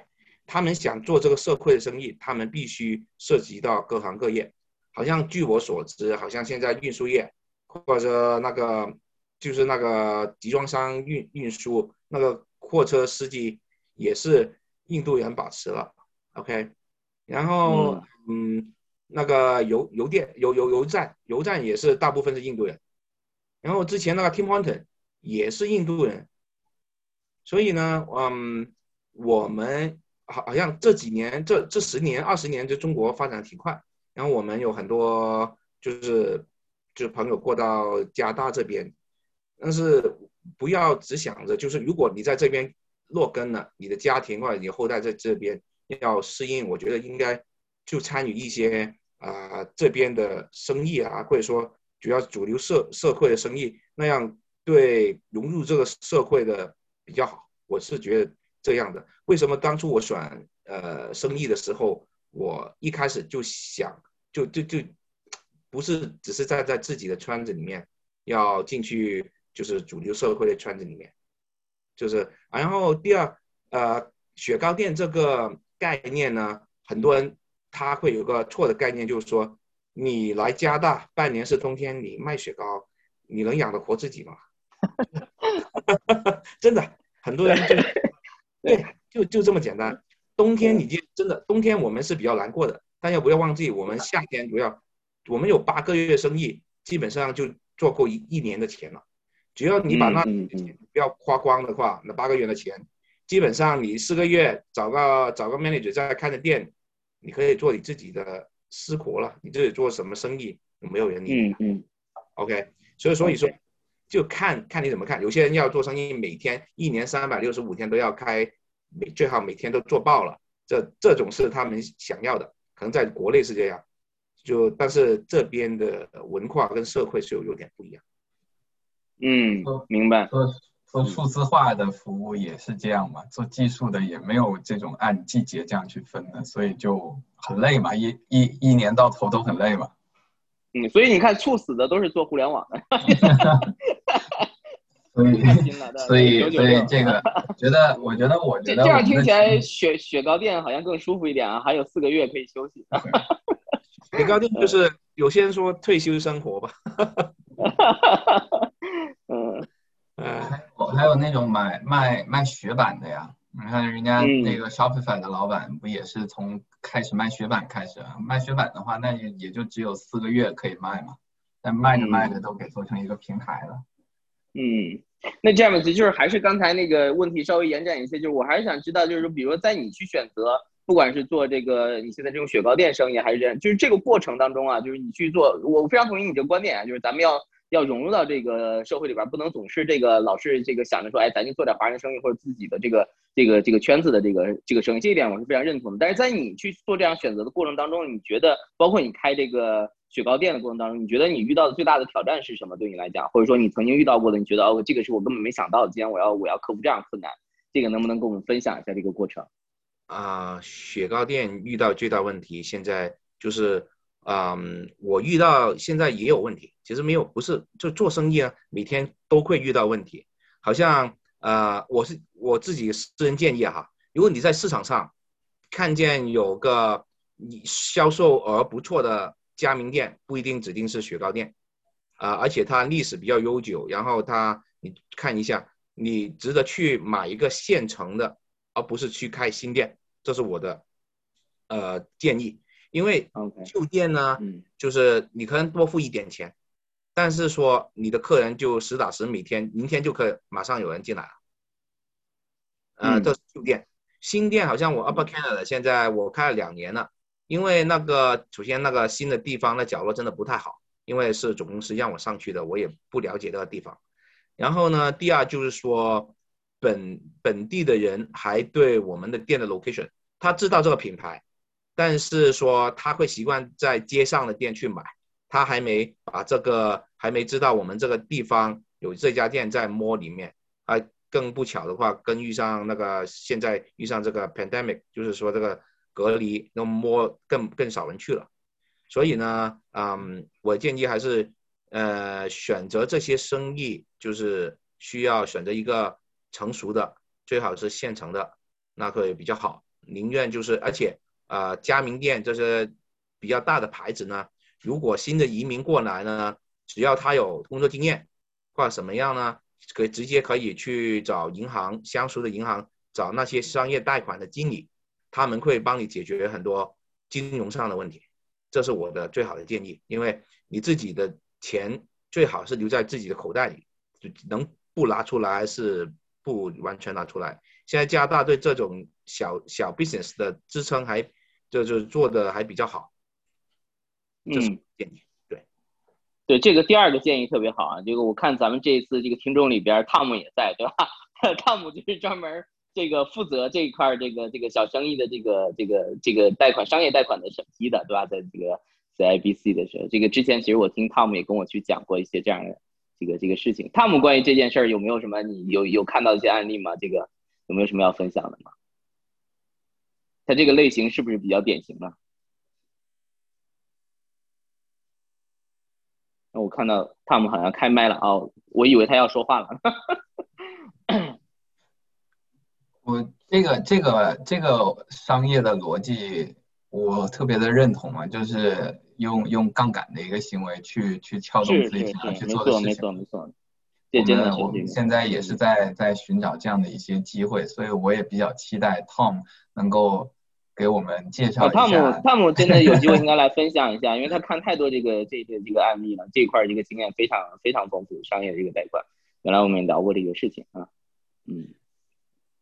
对我我这儿大概下次有机会了解一下这个。对对对对对，我只是看到。谢谢谢谢 Benny，嗯，谢谢好好好，谢谢 James 啊，谢谢谢谢谢谢 Simon，嗯。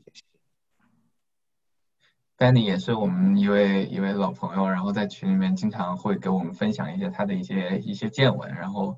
嗯，是，然后 Brian，你刚才是说，我刚才看 Oliver 也也开了开了，不单只开了麦，还开了这个视频呢，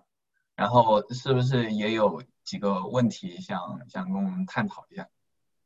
嗯，还好，就是咱们今天聊的就多半还是这个，嗯。品牌雪糕店嘛，然后我就是说，怎么能把这个话题上往这个跨境电商方面引一引？就是 因为这个，我知道三明哥这块做的也是这个跨境电商，然后再说这个 digital star。然后，嗯，不知道 James 哥这边有没有，就是说，比如说国内有也有很多可能说比较好的，咱们就拿雪糕店举例子，就比如说什么小布丁啊，或者说我们以前吃的什么绿色心情之类，就就很早之前有这样的 brand。但你说会不会国内也有就是？嗯，类似这样的品牌，或者说是其他产业，或者说是嗯，其他淘宝上卖的比较好的，或者说淘宝上卖的不好的，想在国外啊，再再做一个这个嗯新的 branding，打一片新的市场。然后，那对于这样的一些嗯客户来讲，您觉得就是说嗯，他们在进来的时候，是不是啊，所有的嗯，就是说他们在这边所需要做的，就其实还是我们今天所说的这些点，就比如说要尊重。每一个这个 group 的这种文化，然后呢，啊，也要是从这个客户需求呃为为为中心来出发啊，然后去帮助他们做一个就是 unified 的这种 customer experiences，然后还是说我们从国内或者说其他地方引到这边的 business 会有一套不一样的这个 business model 呢？还是就是基本上一样，就是如何 start from scratch，而不是说把北美的东西带到北美来，把美国的带到加拿大来，肯定差异性不如这个要大。所以就想问一下 James 哥，嗯，就我从国内带过带过来经验，就是说那个，嗯，汽就汽车零件，那时候当然那时候做学生的时候呢，还拿个一些国内的那个服装过来，想在呃那时候我是应该很早一批在 eBay 上面去用来做做那个卖买卖那个服装，啊，第一。呃，我觉得还是质量问题啊。这边特别是 OK，如果你说想把国内就比较流行的东西、吃的东西拿到这边，就是对首先那个进关的时候啊，那个很麻烦。OK，吃的东西他要检查很多，特别说你想说那些呃那个他要什么色素啊，或者说有什么里面有什么成分啊，那些检查很高。如果你进那些就是日用品，不是放进口的，OK，不是不是吃进口口里面的，可嗯那应该还容易一点。然后主要是如果你日用品的话，嗯，我觉得内用就是比较就用的比较好，就是质量比较好，还是最重要。嗯，如果电商的品牌，我现在想就是还是搞。不明白那个 Shopify 就是 Simon 做那一个，三现在 Shopify 增长的这么厉害，怎么他把就是他 Shopify 就是把这个私人自己的产品放上去卖的，呃，到底他的客户是不是他们每一家都开的那么成成功在上面？因为我通过我们公司去了解，我们只能通过自己的公司的网站去买我们的自己的 product。OK，如果对一个小的商家来说，要自己去运行一个网站，可能就是那个费用会有点高，或者说有些东西还要请专业团队。然后 Simon，你们提供的那个 Shopify，其实对啊这个国内的商家带过来这边，能不能作为一个桥梁，或者有个帮助呢？这这个事情，我我觉得也可以，我们。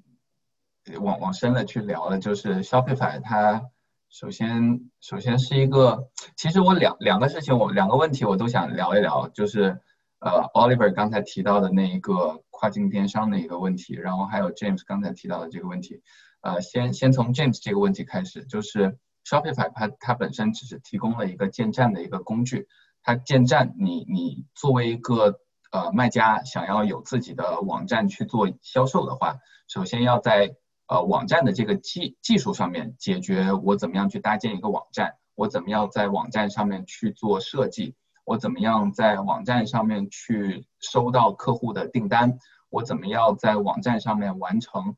能够让客户去支付的这么一个功能。Shopify 是能够把这个技术搭建和框架给做好的。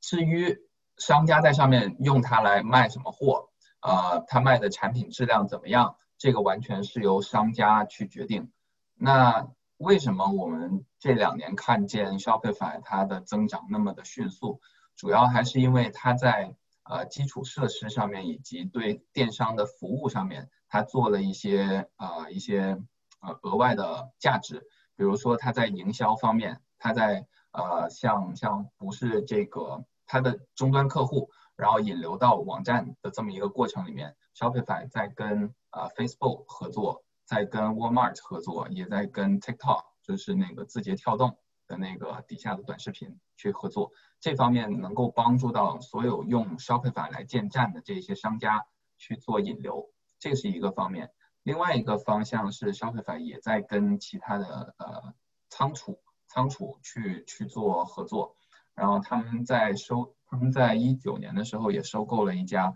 做呃仓储管理的一个机器人的一个公司，这个就在那个那个呃也是他由他们去领头，他们把这些仓储公司收进来了之后，然后呃用技术的方式给商家去提供供应链上面的一些服务，然后整合到了一起，就成为了今天的一个 Shopify。但是回到你刚才 James 提的那个问题，就是怎么样能够保证我卖的这些产品是不是好的？然后，呃，我我我做的客户服务是不是能够满足到所有的，嗯，所有的这个？我我看见 Benny 的那个那个提示啊，但是一会儿一会儿，我觉得这个大家可以也一起讨论一下，就是，嗯。作为作为 Shopify，它提供的只是一个基础的设施嘛。那至于做电商来说，它怎么样能够提供它的产品的质量，然后怎么样提供它的客户服务，然后怎么样提供它自己的一个供应链，甚至是退货、退换货的这么一个流程，这都是由店家自己去把握的。那在现在的 Shopify 上面，它因为技术比较好，然后它的价格比较低廉，门槛也比较低。所以很多人在 Shopify 上面做的就是一个呃 dropship 的这么一种形式，就从国内其他的网站上面去拿货，拿货了过来放到自己的网站上面，然后再通过第三方的一些广告，Facebook 或者说 Google 它去放各种的网广告。那这样的一种形式就是。他也不用去太管他的这个产品的质量，只要他把这个产品最终实现卖出去了，他这个中间的盈利就获得了。至于这个是一个短期的行为，还是一个长期的一个品牌建设的一个行为，这完全都是由店家、卖家自己去决定的。所以你说到底有多少人能够在 Shopify 上面能够去做一个长期的一个经营？这个我觉得在现在的一些数据，我知道的一些数据里面还是偏少数的，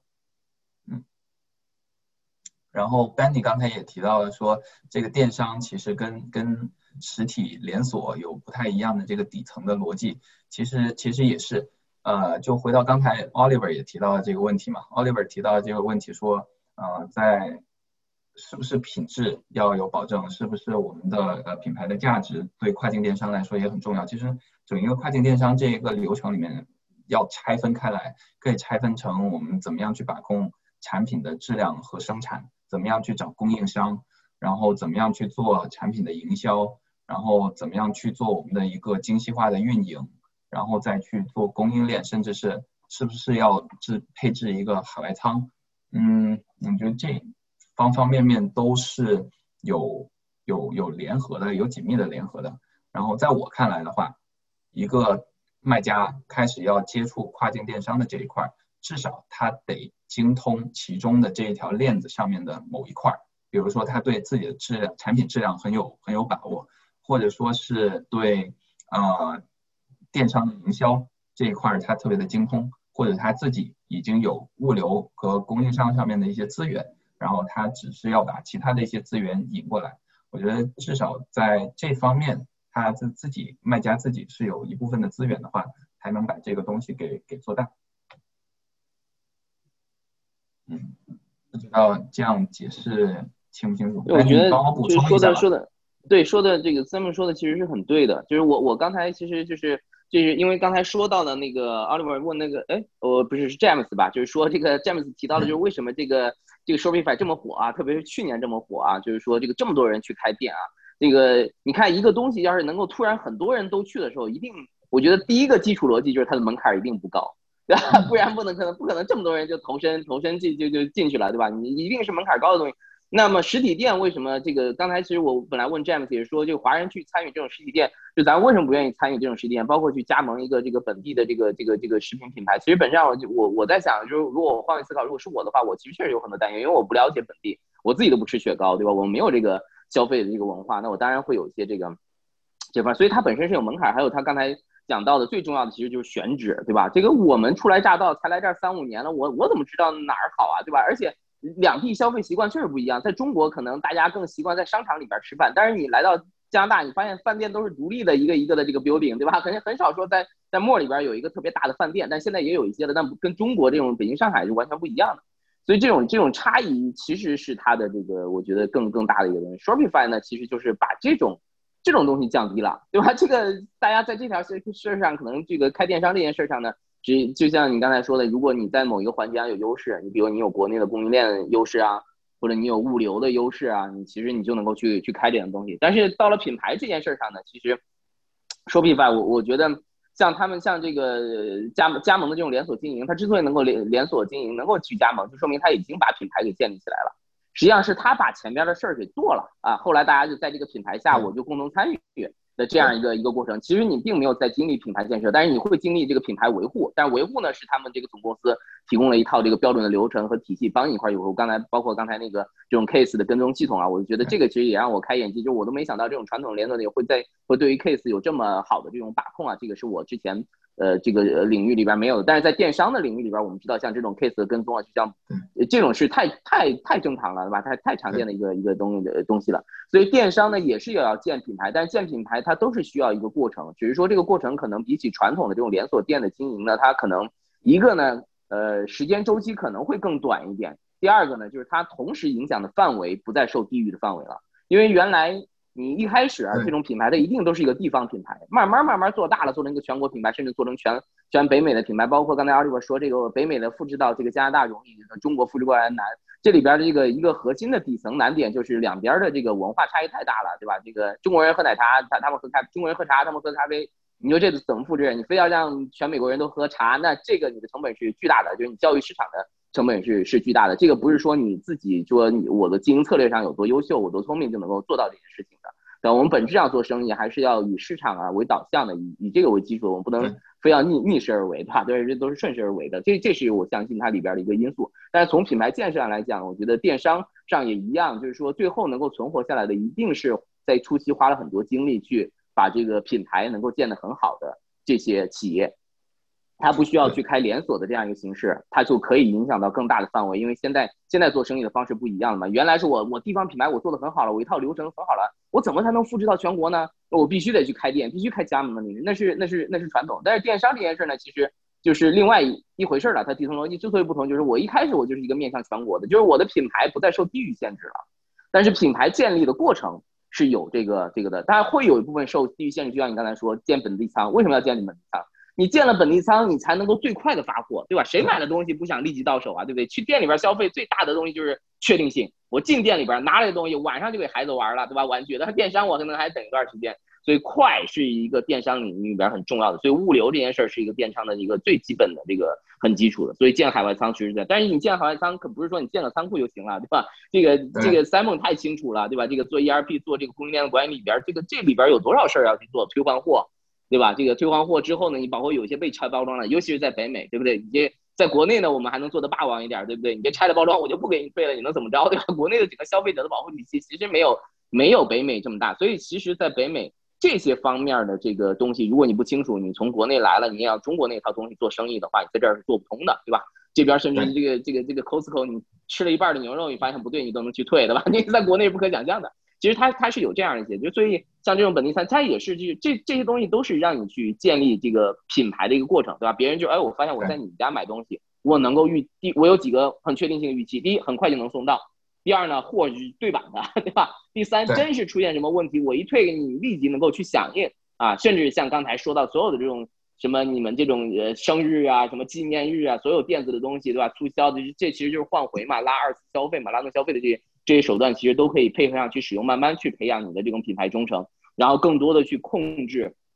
就是这个互联网上的这个口碑的这种传播。它只是换了一个战场。其实我在想，像这种雪糕品牌，这样本地连锁品牌，他们曾经的做法就是在社区里边靠你的营业员。为什么刚才詹姆斯提到很多，就是你招的这个人很重要。那我就说，它是一个熟人经济，你就在这个社区里边，对吧？你天天就是碰的就是这些熟客，你的服务员好了，你就是通过他们就是社交传播，然后这个人体验很好，他跟他邻居说，你去买那个雪糕店吧，雪糕店不错，对吧？但是现在不一样，现在年轻人都在网上了，对吧？就新的一些生意可能，但是。它的，我觉得它有很多逻辑上是是相通的，只是他们所处的这种环境和商业的这种本质是不一样，所以导致他们要选择的一些一些偏重的这种策略，可能包括这个数字化在这两种生意里边所扮演的角色的这个轻重，可能都是不是特别一样的啊。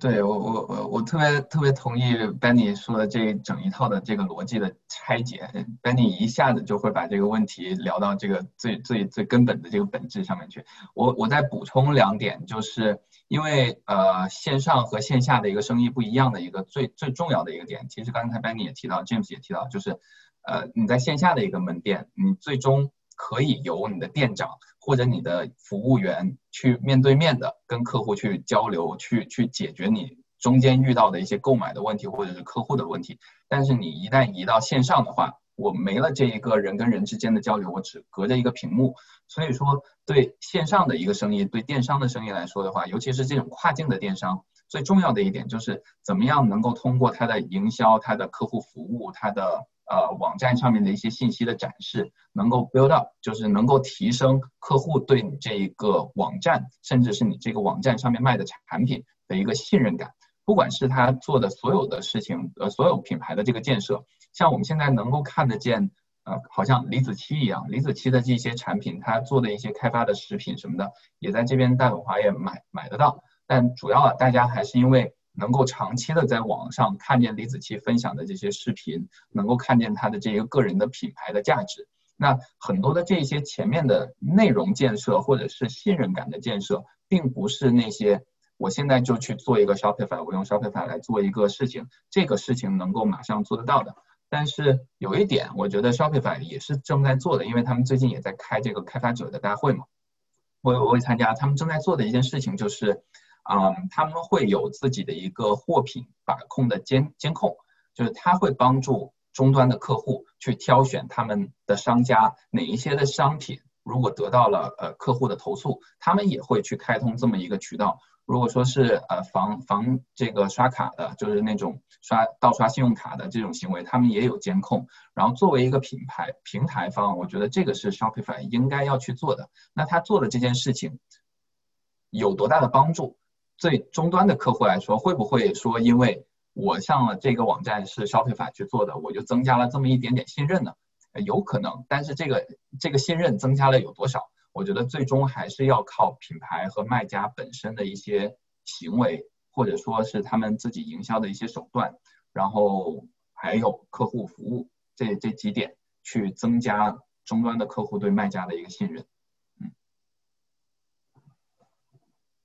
我觉得这个这个话题我们是可以往往深入去聊的。然后呃，反正也因为我慢慢的也会在接触多一点这方面的客户。的信息嘛，然后每一个客户在处理他们自己的产品的时候，也有也有不同的对策。那今天我觉得我们呃邀请了 James 来跟我们分享了一下做做本地的一个线下，怎么样去做饮食，怎么样去做做雪糕。那以后可能很有可能的一种情况，在北美这边就会是一种线上和线下的一种结合性的一个消费。不管是你原来只是一个纯线上的，或者是你原来只是一个纯线下的，但是线上和线下的打通，我觉得会根据这一次疫情的一个情况，以后会改变北美这边的一个人的消费消费习惯。比如说线下这边是专门用来做体验的，如果是服装的话，如果是服装品牌的话，他们可能线下是去做体验，那线上的话可以做更多的这种精准营销和广告投放。那但是做做餐饮做啊雪糕的这种连锁品牌，最终还是会体现在啊每一个单体店的客户服务上。嗯，对，反正这边我我觉得以后要是我们也有很多的朋友对品牌感兴趣的话，以后我们可以单独再再多开几个这样研究品牌的这么一些一些讨论会吧。然后我觉得今天我们也聊了挺长时间，Brian，你看要不要补充点什么？我不知道那个 James 这边有没有事儿，如果没事儿，我这边有两个问题还想再问一下。对，可以啊，可以啊。嗯，一个就是呃，比如说像你现在，你等于是你要管三个店是吧？因为你现在不是有三个店嘛。然后我想，比如说你能不能介绍一下，比如说呃，以你作为这管这三个店的这个状态来说，你大概一天的这种。呃，工作状态是什么样子的？或者说，不知道说你一天可能呃，是不是每个店都要去一下呀？还是说你只要在远程这样去去去监控、去了解一些数据就可以了？还是怎么样的？或者说，出现什么样的情况需要你到店去？然后平常你大概是怎么样的一个管理的这样的一个状态？呃，我的做法，我的做法是，首先最赚钱那两家店其实已经有呃几个副探在那里。然后呢，主要请还是比较就是成熟一点的那些 employee，就是说一些，因为我们做比较就是家庭，就是好像比较 friendly 的那个 business，所以呢，呃，都请一些阿姨就帮你看店，就找一些成熟一点，大概四五十岁有家庭的那些人。然后呢，那些需要 full time，呃，其实现在我请的基本上中国人不多啊，以前 s c o u t 现在有中国人，现在都是。菲律宾人或者是马来西亚的华侨，然后那些阿姨他们首先会英文，然后呢，第二就是说他们会做蛋糕，然后呢，他们会一些管理，就是嗯公司的管理我都就是贯彻给他们，让他们去管理那些 part time，所以呢，我基本上成熟的店是基本上不用怎么去，一个星期可能去一两次看一下。因为我站在那里，反而就是他们干活反而不自在，对。但最重要是控制好那个成本，就是说人人工的成本，就是说你怎么去安排，你要呃，这比如啊，就是每天我要他们打一个报告，就是每个小时你做多少生意。这大概一个 employee 我可以预计，嗯，这可能我要拿数据，我也拿数据，就是说我自己有这个数据表，就是说看上一年同时间，呃，我一个小时多做这么多生意，我又需不需要多请一个 part time，或者够不够，嗯，支撑，对吧？这是我去研究到数据。基本上就是我现在上面那个店就我自己去的比较多，开门以后的叫 part time 放学过来了，然后我再我再走，所以呢，培训那个店店员是非常重要，怎么怎么把总公司教的东西教给他们，因为呃一年都有好几次那个总公司的地区经理会检查，他是随随机的，他不会告诉你的，OK，所以基本上呃呃我是不需要在店里。除非就是说新店或者说 location 不是太好的话，生意不是太太好，请不请不起一些，好像 Scarborough 跟 Bayre 的那些，我都多给一高一点的人工，然后呢，让他们比较就让我自己可以放心一点，把自己的身就是解放出来去做别的事情，或者做自己的其他事情。对，我是这样去管理的，就还是用人比较重要。那比如说你，呃，你接接手一个店，然后你把它培训，一开始你可能也是不是很了解或者怎么样的话，你大概你觉得你接了一个店之后，一般要多久可以让这个店走上正轨呢？就是你可以不用花太多精力去管的话，四个月。哦，四个月是吧？那么这个店里大概全职的人是就是一个人是吗？还是两个？全职的人，呃，与看你的店的营业额，如果你的店的营业额达到一定的高度的话。我要两个全职的，但是呃，那个 part time 的基本上要四到五个。到夏天的话，你要请一些，就是说啊，只是做 summer job 的 part time，因为夏天的时候我们的生意就最火的，基本上五六七八月这几个月要人最多，最多的时候两呃一个店大概要两个 full time，八到九个 part time 吧。有时候要五六个人在店里，哦，有同时有五六个人在店里是吧？对对。哦，那现在这个店，比如说，它一般营业时间是从几点到几点啊？好像帽里面都是十点、十一点才开始。呃，墨里面以前是十点到九点，现在因为那个疫情就变了十一点到七点了。OK。就是街上的店，你喜欢你可以开二十四小时，没有人理。OK。哦，还有一个问题就是。呃，像这种这种 franchise 的，就是你们这个各个分店跟这种总公司之间，呃，或者这么说吧，就是像你你是作为一个经营这种 franchise 的这样的一个呃店长的话，那你们跟总公司之间的这种权责分工是什么样子呢？比如说你要进一些原材料啊，或者说这样的一些什么东西的话，什么样的事情具体是他们来管，然后什么样的事情是你这边？那日常经营肯定是你这儿，但是你比如说原材料这些的话，是谁来去去定呢？哦，原材料是我们去美国 training 的时候培训的时候呢，就有一套系统，回来呢就是用那个系统去订货，就是每个星期你要，如果你自己辛苦一点，你自己去点货的话，当然你就时间就比较紧了。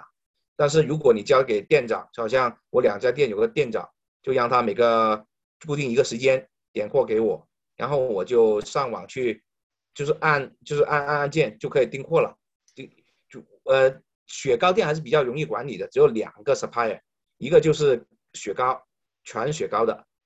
然后就是一个 supplier，他就是冰冰库那冰车送来的，另外一个就是纸杯啊纸盘啊那些，而且那边就不基本上不涉及到吃的东西，所以两个是比较容易，就是说基本上干货他点一次，就是雪糕点一次。然后，然后把个数据发给我，就照照片发给我，然后我就上网，我自己会做个表，就是基本上我把一年至少一年的数据，是说，因为我们是季节性的生意啊，对吧？就是说可能属呃，其实从一月份不是，应该从三月份到十月份是一个季节，我们需要每一次量比较大，但是说十月份之后到一直到二月份。就是说淡季淡季淡季的话，我们用的量就比较少。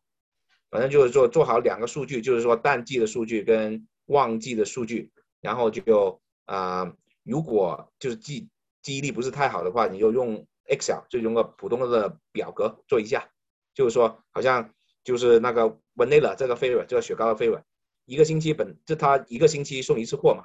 那你个星一个星期如果这个店用十十桶的话，你就他点给你是剩下三桶，你就自动就 order 七桶了，这就很很容易，数据很容易出来。那为什么我要说用四个月呢？好像贝文那家店是旧旧的店接过来的，贝文那家店呢，它有很多是比较旧。然后呢，呃，我是根据我之前在做 s c a r p t o n Center 跟 Upper Canada 的数据是不行的。我是从就是主要是我从 s c a r p t o n Center 那里学学到怎么去控制那个 order。然后呢，就贝文那一家就知道，有时候他们每一家店都有他的不同的客人。不同的口味，就是说，在是呃 s c a r b o r 的呃口味，那二十多种是最最最多人要的。可能换到另外一个 location，它就不是那那那要不是那二十几种了。可能有几种是不 popular 的，因为人人人种不不一样，OK，或者它附近的人住不一样，所以呢，要需要一点时间去。然后呢，呃，摸里面可能用多一些纸杯啊、调羹啊那些，主要是在马上吃的。然后接店是卖蛋糕卖的多，你要控制那个干货，就是说你进那个货你要自己控制。所以为什么我要需要新店家大概就是三到四个月我就摸清楚情况，然后自己每一个店就是有一个 file 做一个 file 做一个 data，一一按出来 order 的时候就出来了。就干关键还是你自己有一点系统化，就把自己东西就是整理好，对吧？然后就其实比较比较容易上手这个东西。嗯。然后我再追加一个问题啊，就是像如果你不在店的话，你可能一周只去一次两次，那你怎么去 verify 它的这个一个店的收入是什么样子的？哎，他在 Mike Oracle，因为我们是大品牌，然后 Oracle 呢，呃，跟我们做了一个，就是就做了一个 software，就 apps，然后呢，我们在手机二十四小时，现在随时 log in，我就可以上网，我可以让你看一下这个叫什么东西。叫 Michael's，Michael's M，这个叫 Michael's M，叫 Oracle 的这个 software。嗯，然后呢，我们就经常就啊实实时就就可以看到当时的 sales，在店里的 sales 是做多少钱。然后嗯，而且我还装了 camera，就是有，然后在手机上 apps 就看到到底店忙不忙，有需要什么东西，快快说你自己就，特别是。基本上我是很少看那个 camera 了，因为，呃，你有熟悉的员工，或者说有 supervisor、有 manager 帮你看着，你基本上不用管，主要是管好。如果你想做多一点生意，就还是人手问题。你看，今天对比同年的今天，就是都是周末，为什么今天做多了这么多？但是说，呃，你用人，但是你的员工顶就是能不能承受得住？他承受不住的话。就是说，你有客人可能就溜走了，就可能他等等不住就走了。你要按时的话，就准备好人手，或者多多放一两个人，这是我觉得 manager 要需要做的，安排人手。嗯，OK，好，嗯，了解。它主要是有个 software，你可以呃看到你对上四年每不每一天，你随随机抽一天，你都会找得到你的营业额。嗯，嗯，可以看到你的 sales。他总公司也是根据这个 sales 来呃看你有没有就是说做账做不对，因为你自己交给会计师可能做的账不一样，就然后他会说你缺了几千块钱一万块，可能什么地方出了问题。他们其实也比较比较成熟了，就是那个 software，这是 Oracle，就是甲骨文这个公司帮他们做的这一个 software，d 做 data 对。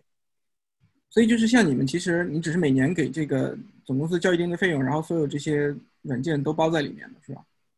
呃，他 franchise fee 是六个 percent，然后 core 你一定要跟他 order 了，然后这个系统每个店一年大概需要付一千块的 service fee 吧？哦，嗯，这还要单独再付钱的？对对对对，那也很便宜了，才一千块钱，这个已经很惊讶了，这个很便宜了。OK，啊，就是因为这个系统能能基本上就是作为一个作为一个连锁品牌的 ERP 了。嗯，它就是这就是他们的这个，它之所以能够连锁开的比较，它其实这种底层支撑其实电商领域，Shopify 就是电商领域的 Oracle，对吧？你你可以这样去类比啊，就虽然不是特别一样啊，但其实也是这样。那因为提供了这些东西，才让开电商这件事儿变得门槛很低，对吧？很多人都能快速去构建。连锁也是一样，你们之所以能够连锁这么快速的扩店，谁都能加盟，然后培训一段时间就能上手，也是因为有这些底层的这种东西做支撑，对吧？这些这些系统，嗯，所以其实这些这些企业，就像原来我记得 Michael 原来做那个分享分享零售行业的，他说其实玩大数据玩的最好的就是这些 supermarket，就是这些这些沃尔玛这些的，因为因为七十年代的时候就已经开始玩这个东西了，因为玩的非常成熟了。远没有我们看起来那么传统。嗯，那我再多问一句，就是说必须用他这个软件是吧？不用他这个用别的可以吗？肯定不行啊！我他怎么管理你？不到，你不用他的软件你看不到啊。OK，他这个软件肯定也是跟前面的 POS 那个他们零售的那个机器连着的。对，这这个我理解，就是因为我我我因为刚才没太想明白，就是说你既然是 franchise 加盟的话，你可能一年只收一个固定的费用就 OK 了，就没有必要把它拆的这么细，就是啊，所以它是按销售额再加上这些固定的这些支出才才去作为每年。还有你的进货呀，你进货本身买原材料就是就是找他买的，这个其实是他们的收入的比较主要来源。service 费这些其实很少，我说一千块钱我就很惊讶，因为这个东西基本上他们是赔钱的，对吧？这个东西是。给给你一千块钱就给你提供服务，他这个对，主要是买他的雪糕，他独家的，你没办法从别的地方进。对对对对，然后他还要收你六个点儿，那六个点儿基本上就是用于他们的营销了。实际上他收你的六个点儿，基本上我的理解就是他们都是用营销的。点是去到 marketing 那边去了，已经。对对对，直接就走掉了。他不是靠这个挣钱的，他主要还是靠那个供应链挣钱。嗯，对对。所以 James 这边你是自己不会去做那些什么？单店的 social media 这种 marketing 的是吗？不需要，可以自己做吧。但是我可以做 Google Business 那里，你自己你可以摄取一下我呃 New Market 那个店。有时候我就照一些照片，然后放一些 promotion 上去。然后呃，但是 Scarpetown Center 因为有个 technical issue，那 Google Business 那里呢，他说之前那个呃就是那个 franchise e 还是怎么样，有人注册了，我不能进去。然后他能他也不能跟我 verify，所以我拿不下来。然后 Bayview 那一个呢，我还没有时间做，因为我刚接手了一年多而已。所以呢，首先在做那个 Google Business，我只只有 Upper Canada 是我自己在控制之类的。然后 Facebook 从上一年年底，他们总公司开始指导我们做，就他们大公司他们做的也比较慢。然后他们到上个星期才有一个 PowerPoint，就是有人就是上网做一个 tutorial，教我们怎么在 Facebook Official 怎么 post。公司的就是快你自己店店里的 special，快说你怎么样回答客人的要求啊，快客人的 campaign，他们是这样做的。嗯，以前这个品牌就是说他运作的还是比较慢的，它不是说很快的一个品牌，它也不能开的很多，因为你知道雪糕还主要是雪糕不能每天都吃吧，对吧？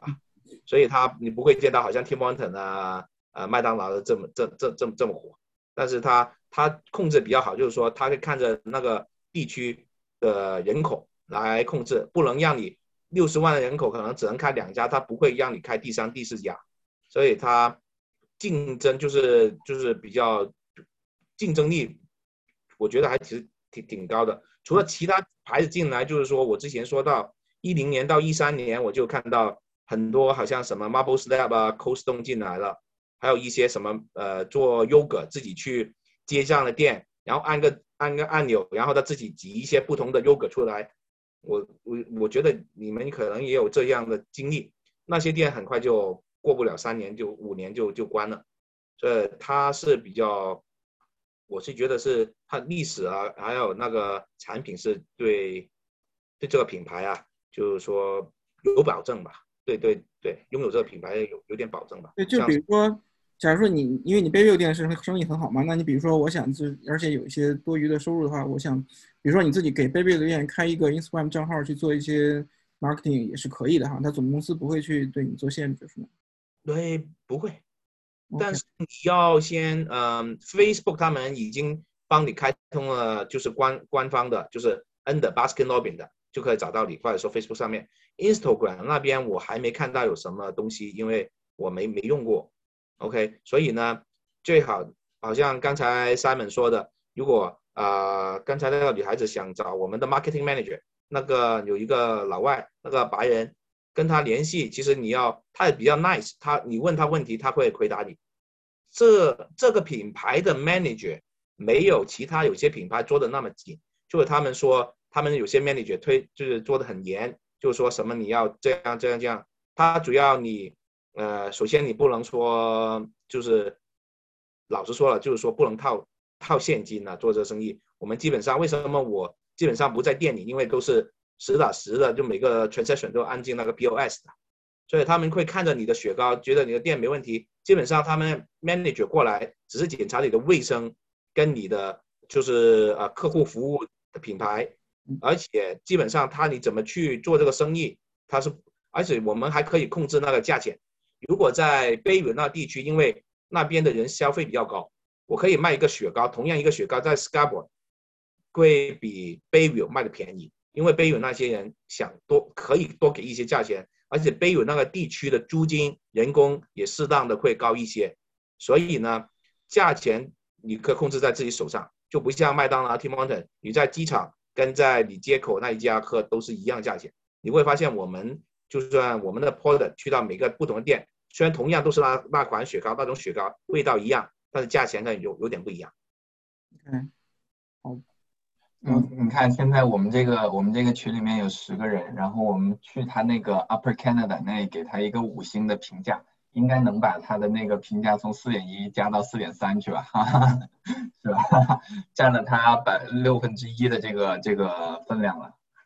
啊，谢谢谢谢谢，呃，反正这个生意还是要慢慢做的。嗯，Upper Canada 其实我也。那时候算第二家，没有什么经验，所以呢，没有什么观察。总公司让我上去，我就上去了。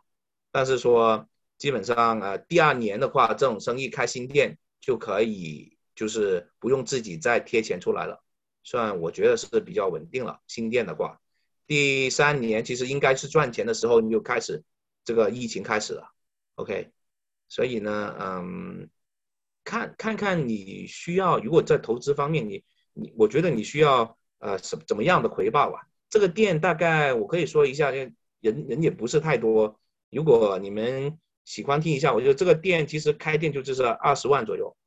然后呢，如果 Tom 知道那个贷款的话，我在 Tom 在那里，你跟他说一下，他可以贷七七十 percent 给你，你开新店。所以呢，你即使投资不大，但是最早找对的人帮你管理个店，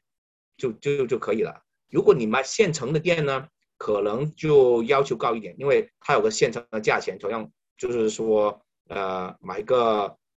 平均四十万一年营业额的店，它大概就卖三十多万左右吧。但是银行大概可以贷也贷六七成的出来，主要然后你有你有 property，可以有房子在你名下，那基本上，呃，那 business manager 会帮你做的，银行的那些他会知道怎么做了整个流程，嗯，所以我觉得这个店，因为它。在银行的 profile 里面，他去申请的时候，他比较高高分的，就需需要到评级去到 A plus 或者 A minus，去到比较高的级数，所以呢，他审批下来的还是比较容易的。OK，一下子把这个行业的内幕都都透露了出来。你看 Tom 就吃了这个这个开不了麦的亏嘛，对不对？他刚才其实开了麦，他说的他说话了，大家听不见，有可能是这个电脑或者技术上面的一些事情。你看，对，哎，我我我又想起来一个，不好意思，还我这儿最后一个问题，就是刚才那个呃，James 不是讲你把你那个 David 那店做到整个加拿大的 Top Five 吗？嗯，那你觉得就是说自己在哪些方面做的比较成功，才能做到这个 Top Five 呢？因为我想加拿大这么多店，做到这个还是挺不容易的吧？我想可能很多人也都是还是。也是想方设法把这个店做好嘛？但你觉得自己哪一方面做的比较好？嗯，Top Five 其实呃还是第一，到 location 真的比较好。第二就是说在店里面呢，还是用到一个呃，就是刚才 Benny 也说了一下，就是说主要是你本地的 local 的人，他附近的人都是去你的店，然后他熟悉你的员工。我那里的员工从上一手接下来的，他已经做了二十多三十年了。都五十多六十岁了，然后对客人都很熟悉，所以呢，就一一个稳定的雇员，或者说一个信任的、比较诚实的雇员很重要。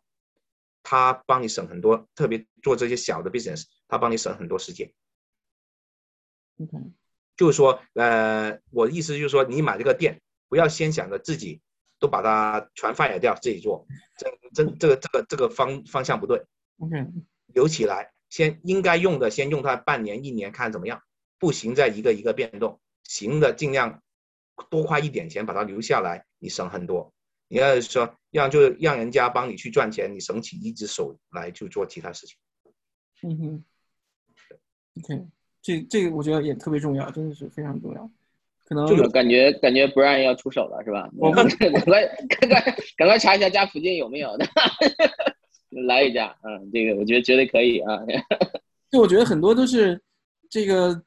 中国人有一句讲话讲“一朝天子一朝臣”嘛，可能你要是很多人想着买一店先把人都换了，换成自己信得过的再说，但实际上不应该是这样的。这样吧，大家这个群也不是太多人，我也说一下我的看法。请人现在我也没有什么歧视什么东西，OK，只是说我这几年就是请过，然后我基本上我除了一个人有一个员工是就是就是说就是就是等一下，这个你要不要先这个 Ben Brian，你要不要把那个录屏给关掉啊？我我我我 Simon 也感谢 Simon 啊。对对对，客气客气，都是老朋友。我觉得反正也大家的往往这条路上的心是一样的嘛。然后也借着 Startup for Chinese 的这个渠道，然后我们多多做一些以后在这方面的活动吧。然后也特别感谢 James，特别感谢 James 帮我们想这次的活动，然后出这次的一些话题，然后也学习到了很多。嗯，确实确实，谢谢大家。嗯，好，好，那谢谢那就各位。先这样了啊，哦，对，好，拜拜。拜拜。好，拜拜拜拜。